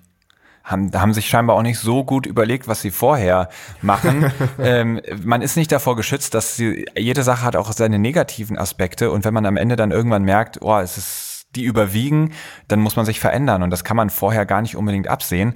Ich bin totaler Fan davon, der Begeisterung zu folgen und dem zu folgen, wo, wo einen diese Begeisterung dann hinzieht und dabei jetzt nicht immer nur auf die Hindernisse zu schauen, sondern zu sagen, ey, wenn du dafür brennst, wenn du da so Bock hast, dass du bereit bist, deinen bisherigen Plan über den Haufen zu schmeißen, dann scheint da so viel Magisches drin zu stehen, dann mach das auf jeden Fall. Und das erhöht für mich nicht den Druck, was du am Anfang gesagt hast, sondern es nimmt mir eher den Druck.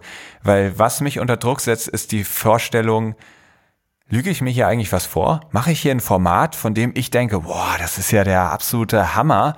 Und in Wirklichkeit läuft das da auf ein paar Geräten ab und es berührt niemanden. Und es ist einfach nur eine Heidenarbeit, aber es, es bewirkt nichts das würde mich stressen. Und wenn ich jetzt aber weiß, ey nee, ich habe hier lauter Nachrichten, die sind der Beweis dafür, diese Podcast-Folgen bewirken wirklich was.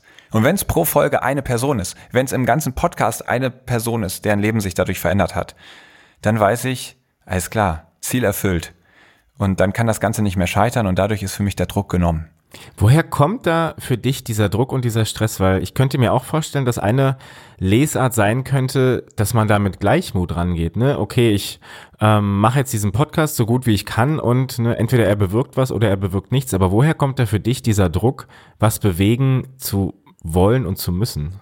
Ja, da kommen wir jetzt an die Abgründe meiner Persönlichkeit. Ich glaube, ich habe schon einen gewissen Geltungsdrang und den Wunsch, jemand zu sein, der was schafft, der was bewegt, der etwas tut. Und ich glaube, was mir wehtun würde, wäre irgendwann festzustellen, wenn ich auf mein Leben zurückblicke, zu sagen, ich habe so viele Sachen nur für den Selbstzweck getan, nur um mich selbst irgendwie zu platzieren und, und war total getäuscht davon, dass ich hier irgendwie was schaffe, nicht nur für mich, sondern für, äh, auch für andere und, und irgendwie einen Mehrwert für die Gesellschaft.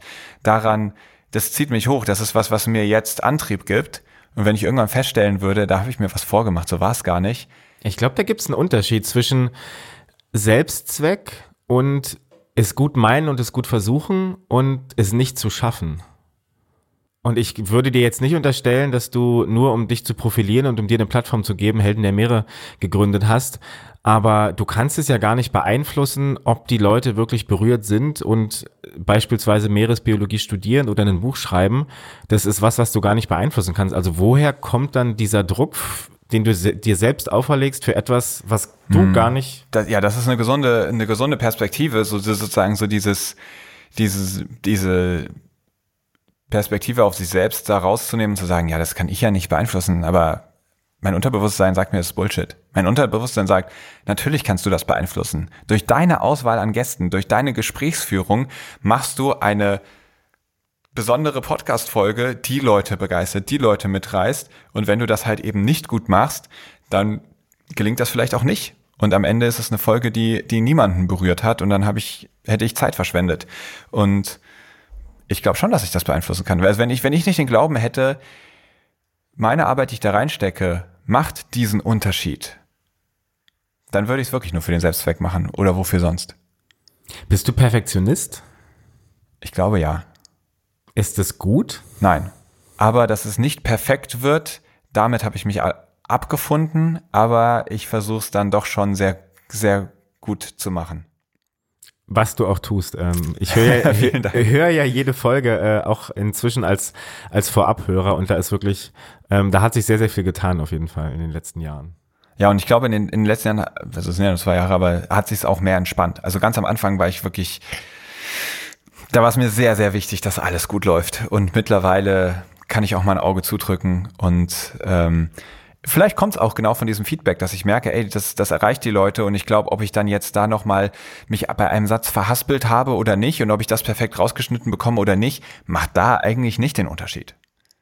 Lass uns mal in die nächste Kategorie gehen, am Abgrund der Meere. Am Abgrund der Meere. Du hast in deinem Podcast mit so vielen Leuten gesprochen und hörst dir in jeder Folge die Probleme an, die der Ozean gerade hat oder das Betätigungsfeld ähm, deiner Gästinnen. Was macht es mit dir, mit deinem Blick auf die Meere, wenn du dir jedes Mal die Probleme anhörst, vor denen der Ozean steht? Naja, es rüttelt immer wieder wach und zeigt, ja, die sind da, ja, wir haben hier noch eine Menge zu tun.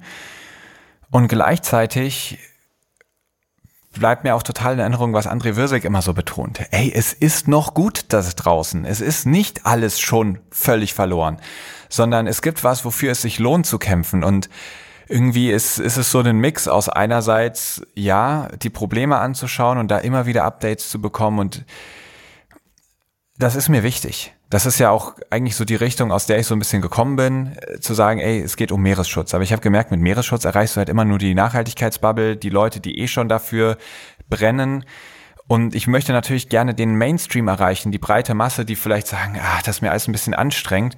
Und dann habe ich gedacht, wie erreiche ich die? Sicherlich nicht damit, dass ich die Folge damit anfange, hey, hier ist Helden der Meere, der Meeresschutz-Podcast und wir wollen heute über das nächste Problem reden. Da denken sich schon, oh, anstrengend.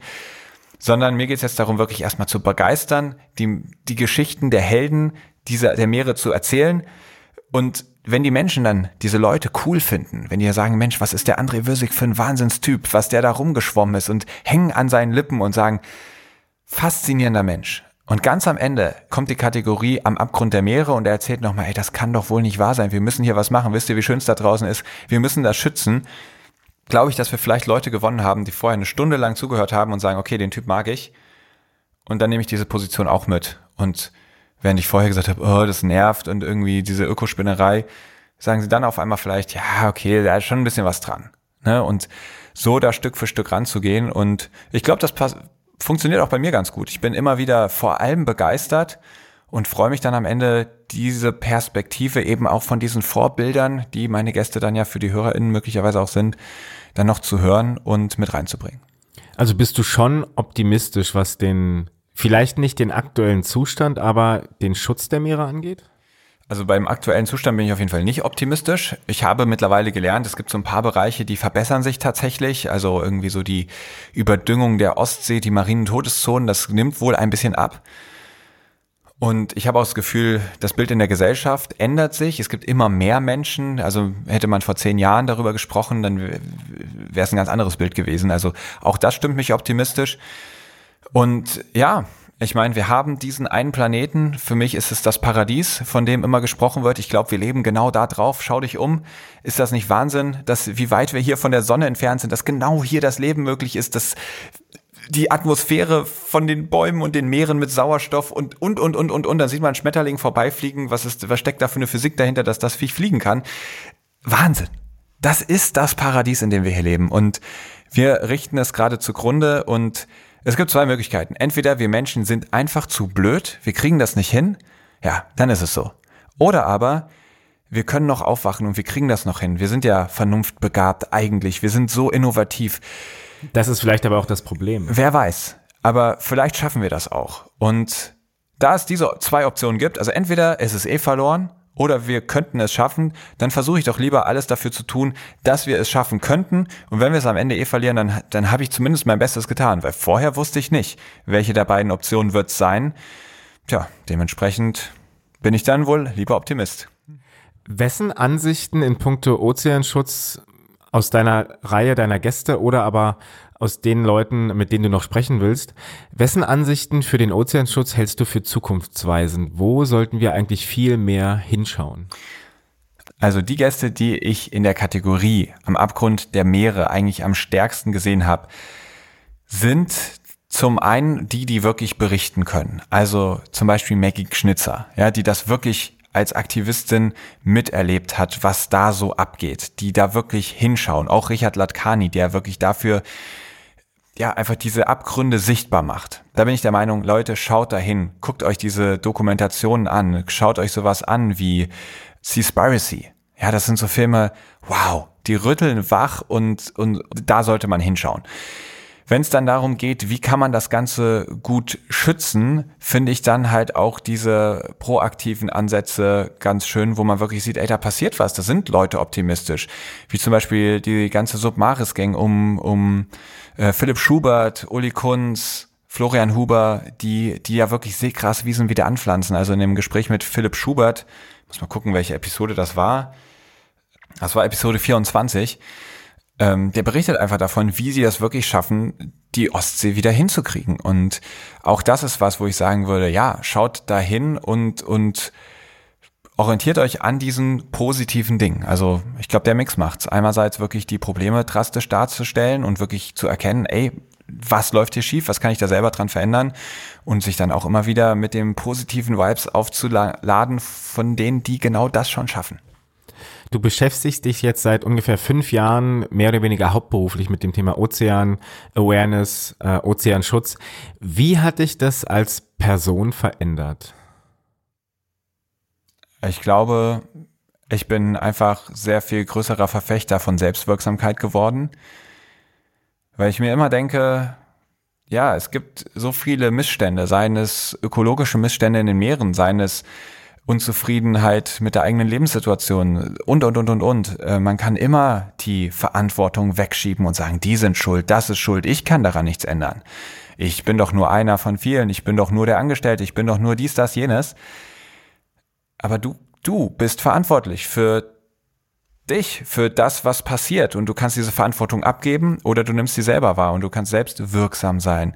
Und natürlich hast du nicht alles in der Hand. Wahrscheinlich hast du so ziemlich gar nichts in der Hand, aber du kannst immer mal wieder Abzweigungen nehmen, wo du oder oder zurückgehen und sagen, ey, so wie es sich entwickelt hat, passt halt nicht. Vielleicht war es genau die richtige Entscheidung, die ich getroffen habe, weil ich wusste ja nicht, wie es kommen würde, aber das Resultat passt mir nicht. Und deswegen ist es jetzt die richtige Entscheidung, das wieder rückgängig zu machen und nicht anderen die Schuld zu geben man kann ruhig auch anderen mal die Schuld geben und, und, und sagen, ey, da passt mir was nicht, aber dann zieh halt deine Konsequenzen raus. Und ich glaube, für mich ist in diesen fünf Jahren echt deutlich geworden, ja, übernimm selbst Verantwortung, wenn du wirksam sein möchtest, weil jemand, der die Macht abgibt, immer an andere, die sind schuld, die haben es ja so geschaffen, deren Kontrolle war das, ich konnte da nichts für, dann gibt man die Macht ab und dann kann man selbst weniger bewegen. Und deswegen bin ich Fan davon, dass sich so ruhig selbst zu nehmen, sich selbst auch in Verantwortung zu nehmen und dann zu sagen, alles klar, es liegt an dir. Und diese Selbstwirksamkeit, von der du gerade gesprochen hast, die hast du ja auch in den verschiedensten Formaten innerhalb der letzten fünf Jahre vorangetrieben. Als Speaker mit den beiden Podcasts, du hast bei einem Projekt äh, gearbeitet, das der Klimabonus heißt. Wie geht's jetzt mit, mit dir, mit Helden der Meere, mit deinem Engagement für den Schutz der Ozeane weiter? Du hast vorhin schon ein, zwei Mal angeteasert, dass es da jetzt noch was geben wird. Ich glaube, jetzt ist der Zeitpunkt, dass du mal erklärst, was es damit auf sich hat. Ja, man soll ja immer über Projekte vorsichtig sein, die noch nicht so wirklich da sind. Ähm, ich kann sagen, dass da was geplant ist nächstes Jahr ähm, in der Zeit, wo die Boot in Düsseldorf stattfindet, mit Lukas Müller zusammen der dann vielleicht sogar mal als äh, Co-Host mit dabei sein wird. Ich bleibe jetzt hier im Konjunktiv, aber ich hoffe, das kriegen wir alles gewuppt und dann wird es da noch ein paar besondere Folgen geben. Aber es gibt auch noch ein ganz, ganz neues Format und Flo, ähm, ich finde, das ist die richtige Gelegenheit, wo du eh schon hier sitzt, das anzusprechen. Eine der ersten Sachen, die du mir irgendwann mal äh, gesagt hast, ich glaube, du saßt an der Badewanne, oder? Korrekt. da hat er gesagt, ich, pass auf, Chris, klingt crazy. Ich sitze gerade in der Badewanne und hatte eine Idee. Ich wollte schon immer mal ein Buch schreiben. Und wenn ich deinen Podcast höre, da sind so viele Geschichten drin, die eigentlich dieses Buch füllen könnten. Was hältst du denn von der Idee, wenn wir mal ein Buch machen? Und meine Wahrheit ist, ich wollte eigentlich immer mal ein Buch schreiben, aber ich bin überhaupt nicht der Schreibertyp. Also wie schon gesagt, zu lange am Laptop rumsitzen, da kriege ich irgendwann einen Rappel und ein ganzes Buch schreiben ich habe mich irgendwann damit abgefunden, dass das wahrscheinlich nicht passieren wird. Noch so einer dieser Träume, die ich dann mal aufgegeben habe. Aber scheinbar zu früh, weil dann kam von dir die Nachricht aus der Badewanne, wollen wir da nicht zusammen was machen? Und dann haben wir ja, einige Spaziergänge habe ich hier gemacht mit dir im Ohr und wir haben darüber telefoniert. Und du hast dich sehr, sehr stark gewehrt gegen die Idee. Ich fand die Idee super, aber ich habe gedacht, der arme Flo, der wird das ganze Buch schreiben müssen. Und ich habe ich hab echt so viel um die Ohren. Ich glaube, ich habe so wenig Zeit und ich habe ihn immer wieder gewarnt, habe gesagt, ey Flo, ich finde es so klasse, aber bist du dir sicher? Es kann gut sein, dass ich wenig Zeit habe und du dich dann nur über mich ärgerst. Und Flo hat dann gesagt, mach mal ruhig, Chris, ich weiß schon, was auf uns zukommt und lass uns das mal angehen. Und mittlerweile bin ich so begeistert von unserem Projekt, von dem Buch, was wirklich entstehen wird. Ein Leben für den Ozean. Zehn Geschichten über die Helden der Meere wird es heißen. Ja, ich bin so begeistert, dass ähm, ich jetzt ganz natürlicherweise auf einmal viel, viel Zeit reinstecke und es entwickelt sich so toll und so großartig. Und dieses Buch wird tatsächlich dann nächstes Jahr hoffentlich erscheinen. Wir werden das Ganze nämlich im Eigenverlag ja, produzieren, verlegen und da wir beide jetzt nicht mit säckeweise Geld ausgestattet sind, dass wir da einfach schon mal die erste Auflage mal mir nichts, dir nichts drucken können, wird es einen Vorverkauf geben, wo ihr die Chance habt, ein Buch vorzubestellen und sobald wir genug Vorbestellungen für den Druck haben, geht das Ding dann wirklich in Druck und wird wirklich realisiert. Und dementsprechend findet ihr jetzt auch in den Shownotes schon mal den ersten Link direkt zu der Seite von diesem Buch. Und ihr könnt, wenn ihr da jetzt sagt, geil, haben wir Bock drauf, jetzt eines von diesen Büchern vorbestellen. Und wir werden zu Hause sitzen und bei jeder Bestellung anfangen zu jubeln, weil unser Traum ein klein bisschen mehr Realität geworden ist. Und ihr werdet da sehen, wie viele Bücher es braucht, damit wir das Ganze drucken können. Aktuell müssen wir das nochmal durchkalkulieren, aber spätestens, wenn ihr das hört, ist das dann schon klar. Wenn wir dann genug Bücher verkauft haben, dann drucken wir das Ding und ähm, ich glaube, dann lassen wir richtig die Korken knallen. Flo, erzähl mal, wo, worauf kann man sich in diesem Buch freuen? Es wird einige Geschichten geben über Gäste, die ihr hier aus dem Podcast kennt. Ich will noch nicht zu viel verraten. Einer oder zwei der Gäste sind ähm, Uli Kunz und André Würsig. Und es wird aber auch eine Mischung sein aus Porträts, aus Interviews, aus Reportagen, die ich als Reporter, der sich und als Journalist, der sich viel für Marine Conservation interessiert und viele Geschichten gemacht hat für den Stern, für National Geographic. Äh, es wird Geschichten geben von Protagonisten, von Stories, die ihr so noch nicht kennt. Und wir versuchen auch dem Buch einen besonderen äh, Twist zu geben. Wir verraten noch nicht genau, was das sein wird, aber auch das soll natürlich eure Vorfreude auf das Buch ein bisschen schüren und ein bisschen steigern, sodass ihr vielleicht nicht nur eins bestellt, sondern auch gleich noch ein zweites zum Verschenken, ähm, sodass wir dann unseren Traum und vielleicht euren Traum äh, möglichst gut und möglichst bald realisieren können. Sehr schön. Also das soll erstmal Werbung genug sein. Ihr könnt unter dem Link auch schon reinschauen. Da sind geile Bilder mit drin. Ihr wisst jetzt, wo ihr es kriegen könnt und wir freuen uns, wie gesagt, riesig, wenn ihr da mitmacht, damit dieser Traum dann auch in Erfüllung geht. Und da sind mittlerweile, Flo, wir sind schon eine ganze Ecke dran, ne? Bestimmt ein Jahr, anderthalb von der Idee bis jetzt sind schon vergangen, also steckt schon eine Menge Arbeit drin und wir würden uns so freuen, wenn das Ding dann irgendwann im Buchladen und in euren Regalen steht. Nach diesem Werbeblock, ähm, der ganz unverschämt äh, uns selbst gedient hat, gehen wir mal in die letzte Kategorie und die heißt, Chris? Ebbe oder Flut. Korrekt. Ebbe oder Flut. Chris, Sturm oder Flaute? Flaute. Und gleichzeitig Wellen, die an Land laufen und dann auf diesen spiegelglatten Wellenbergen reiten. Ja, da sind wir wieder beim Surfen angelangt, oh ja. Oder? Anfang und Ende. Da schließt sich der Kreis. Detaillierte Vorbereitung auf deine Gästinnen oder spontane Gesprächsführung? Ich wünschte mir, es wäre mit spontaner Gesprächsführung ähm, getan, aber ich glaube, detaillierte Vorbereitung ist der Weg zum Erfolg. Oder vielleicht doch irgendwo ein Mix, dass man vielleicht. Ja, man will natürlich noch nicht alles wissen. Ich, ich bin da jetzt nicht ähm, absolut nerdy und lese mir jedes Buch dreimal durch. Aber ich bin schon gut vorbereitet. Und ich glaube, das macht die Gespräche besser.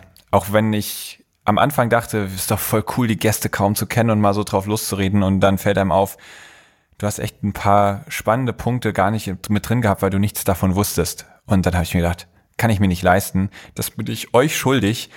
Und deswegen bin ich gut vorbereitet. Live-Aufzeichnung für den Podcast vor Publikum oder ganz in Ruhe ein Gespräch mit einer Einzelperson? Ich bin eine Rampensau, ich will auf die Bühne. Was, was gibt dir das, auf der Bühne zu sein? Diese magische Energie, die zwischen Publikum und Bühne entsteht. Dieses Jetzt, da, da ist man im Moment, da bin ich im Flow und ich habe das Gefühl, das Publikum ist es auch. Da wird nicht nebenbei aufs Handy geschaut oder sowas, sondern die sind voll da und wirklich diesen Moment zu kreieren und gemeinsam zu teilen, das ist für mich Magie. Über den Schutz der Ozeane sprechen und andere motivieren oder selber mit anpacken, wie wir das gestern beide bei den Landtauchern gemacht haben? Ich will lieber drüber sprechen. also es klingt total komisch. Und das war auch ein Lernprozess, den ich hatte in diesen sechs Jahren. Ich habe am Anfang gesagt, okay, meine Aufgabe ist jetzt, die Meere zu schützen. Und irgendwann habe ich mal, das war noch der alte Podcast mit Pascal Rösler gesprochen, jemand, der die Meere runtergepaddelt ist, der war Unternehmensberater, ähm, die Meere, der ist die Donau runtergepaddelt. Der war Unternehmensberater und ist schon so ein bisschen in so einer Coaching-Position immer gewesen. Und dann haben wir uns noch ein bisschen unterhalten und er hat gesagt, ja, mein Ding ist ja der Schutz der Meere. Er sagt, glaube ich dir nicht. Ich sag, wie glaubst du mir nicht, was ist das für ein Typ? Ne? Ich sag, ey, ganz ehrlich, Chris, wenn es dir wirklich um die Meere gehen würde, dann würdest du jetzt nicht in Marburg sitzen. Ja, jetzt kommst du mit deinen ganzen Ausreden, Freundin, Vorträge, bla bla bla. Wenn es dir um die Meere gehen würde in deinem Leben, dann wärst du jetzt am Meer. Uff. Und dann saß ich da und hab gedacht, shit, jetzt hat er mich. Dann habe ich mir gefragt, wehre ich mich jetzt dagegen oder lasse ich den Gedanken mal zu? Und das ist mir schon aufgefallen, wenn ich jetzt mein Leben daraus bestehen würde, jeden Tag Strände aufzuräumen, ich glaube, das wäre nicht mein Leben. Ich glaube, ich bin in Wirklichkeit einfach ein Entertainer. Ich liebe das. Ich habe es eben beschrieben, mit Menschen auf der Bühne zu sprechen. Ich ähm, finde es klasse, diese, diese Inhalte zu produzieren. Und ich glaube, da kann ich auch viel, viel mehr erreichen, als wenn ich wirklich aufräume. Wir haben im Podcast den Trash Traveler gehabt, ja. Und man merkt richtig, wie er darin aufgeht, diese krassen Touren zu machen, die komplette portugiesische Küste lang zu wandern und den Müll einzusammeln. Das ist so sein Ding. Er geht da drin auf und er kriegt ein riesen Feedback. Grandios. Und ich glaube, meine Aufgabe ist es eher, mit diesen Leuten zu sprechen und die Nachricht rauszubringen. Und ja, deswegen, ich freue mich immer mal wieder, auch wirklich dran teilzuhaben und zu merken, nee, nee, ich bin nicht nur eine Laberbacke, sondern ein bisschen was mache ich auch. Aber meine Aufgabe ist schon eher das, das Reden, das Begeistern, das Mitreißen.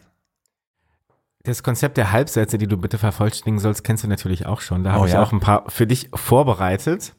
Für die Ozeane wünsche ich mir, dass möglichst viele Menschen wirklich Meeresliebhaber werden, denen die Meere heilig sind und die richtig darauf aufpassen wollen und die sagen, ey Leute, so geht das nicht weiter. Ich habe echt Sorgen, dass wir das ohne es zu merken, weil es dann doch ein fremder Lebensraum ist, in dem man nicht so eben reingucken kann. Ich glaube, wenn die hier so ein Wald abstirbt, dann ist das ganze Dorf entsetzt. Aber wenn irgendwo ein Korallenriff abstirbt, wer kriegt das schon so richtig mit? Das ist irgendwie so eine ferne Doku, ein Bericht, ein Artikel, keine Ahnung. Aber dass wirklich die Menschen merken, ey, hier geht's gerade ums Ganze. Das wünsche ich mir und dass wir das schützen können. Für meinen Podcast wünsche ich mir super viele spannende Gäste, auch in Zukunft. Und ich glaube, da stehen einige auf der Liste, auf die wir uns wirklich freuen können. Und natürlich, da bin ich ehrlich, immer mehr Menschen, die sich das Ganze anhören und ja, diese Begeisterung dann aufsaugen können. Wenn ich keine Angst hätte, dann würde ich?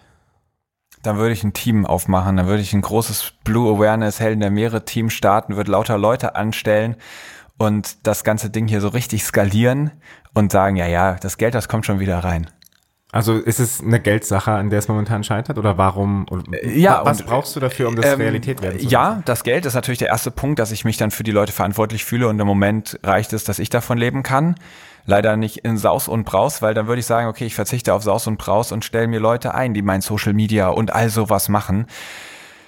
Also das Geld ist ein Punkt, aber ich muss mich natürlich auch trauen, loszulassen. Dann lasse ich ja andere Leute die Arbeit machen, bei der ich im Moment selbst sehr streng mit mir bin und dann habe ich auf einmal neue Aufgaben. Dann wäre ich ähm, da Teamleiter und Co. Und ich glaube, da, da wäre viel Angst im Spiel. Aber wenn ich keine Angst hätte, dann würde ich das machen, weil an sich fände ich es toll, wenn diese Strukturen, die hier entstehen und diese Konzepte noch viel größere Wellen schlagen, noch viel weiter wirken können. Und da auch Leute, ich lerne immer wieder Menschen kennen, die wirklich so toll für die Meere brennen, so viel dafür machen, die dann auch mitziehen zu können, wäre schon Wäre schon ein Versuch wert. Letzter Halbsatz. Ich bin dann doch irgendwie ein bisschen optimistisch, dass das mit dem Blue Awareness Team klappt, weil? Weil es ein Prozess ist und der entwickelt sich schon großartig. Ja, das sind jetzt vier Jahre, wie ich das Ganze mache. Jetzt fängt quasi das fünfte an. Und hätte ich vor vier Jahren gedacht, dass ich wirklich als Speaker selbstständig bin und damit meinen Lebensunterhalt verdiene, dass ich einen Podcast habe. Bald werden die 100.000 Downloads geknackt, äh, wo ich einfach, wo wirklich 100.000 Stunden lang diese Geschichten gehört werden, die ich gesammelt habe, hätte ich nicht geglaubt. Und jetzt sind wir da. Und warum sollte das jetzt aufhören? Ist doch völliger Quatsch. Natürlich wächst das weiter und natürlich entsteht dann irgendwann auch dieses Team. Lieber Chris, vielen Dank für deine Zeit. Wir hoffen, ich ganz besonders, dass wir dich auf diesem Weg lange, lange noch weiter begleiten können. Aber erstmal vielen Dank für den Rollentausch und für die Bereitschaft, dich heute mal auf die andere Seite des Mikros zu setzen. Lieber Florian, der Dank gebührt ganz dir und wie immer, wenn ich mit dem Schnitt fertig bin, habe ich gerade das Outro aufgenommen und kann jetzt sagen, du hast einen großartigen Job gemacht. Ich wusste das natürlich schon vorher, welche Qualitäten du als Journalist hast und auch als Interviewer. Deine Fragen, die waren einfach klasse und haben erstens tolle Geschichten aus mir herausgelockt und zweitens mich auch ganz schön ins Schwitzen gebracht. Ich war ganz erstaunt, mir diese Podcast-Folge dann anzuhören, mit welcher Selbstsicherheit ich da manchmal auf Fragen geantwortet habe. Was ist für mich Luxus? Hätte ich vorher gar nicht gedacht, dass ich da sofort wie aus der Pistolen geschossen so eine Antwort parat habe. Aber das ist dann ja ganz spannend, wenn man mal einen Gesprächspartner hat, der einen in die Situation bringt, sowas aus einem rauszukitzeln. Und das hast du wirklich großartig gemacht. Deswegen in meinem Namen und ich bin sicher auch im Namen von vielen HörerInnen ein Riesendankeschön, dass du in dieser Folge mal das Zepter übernommen hast.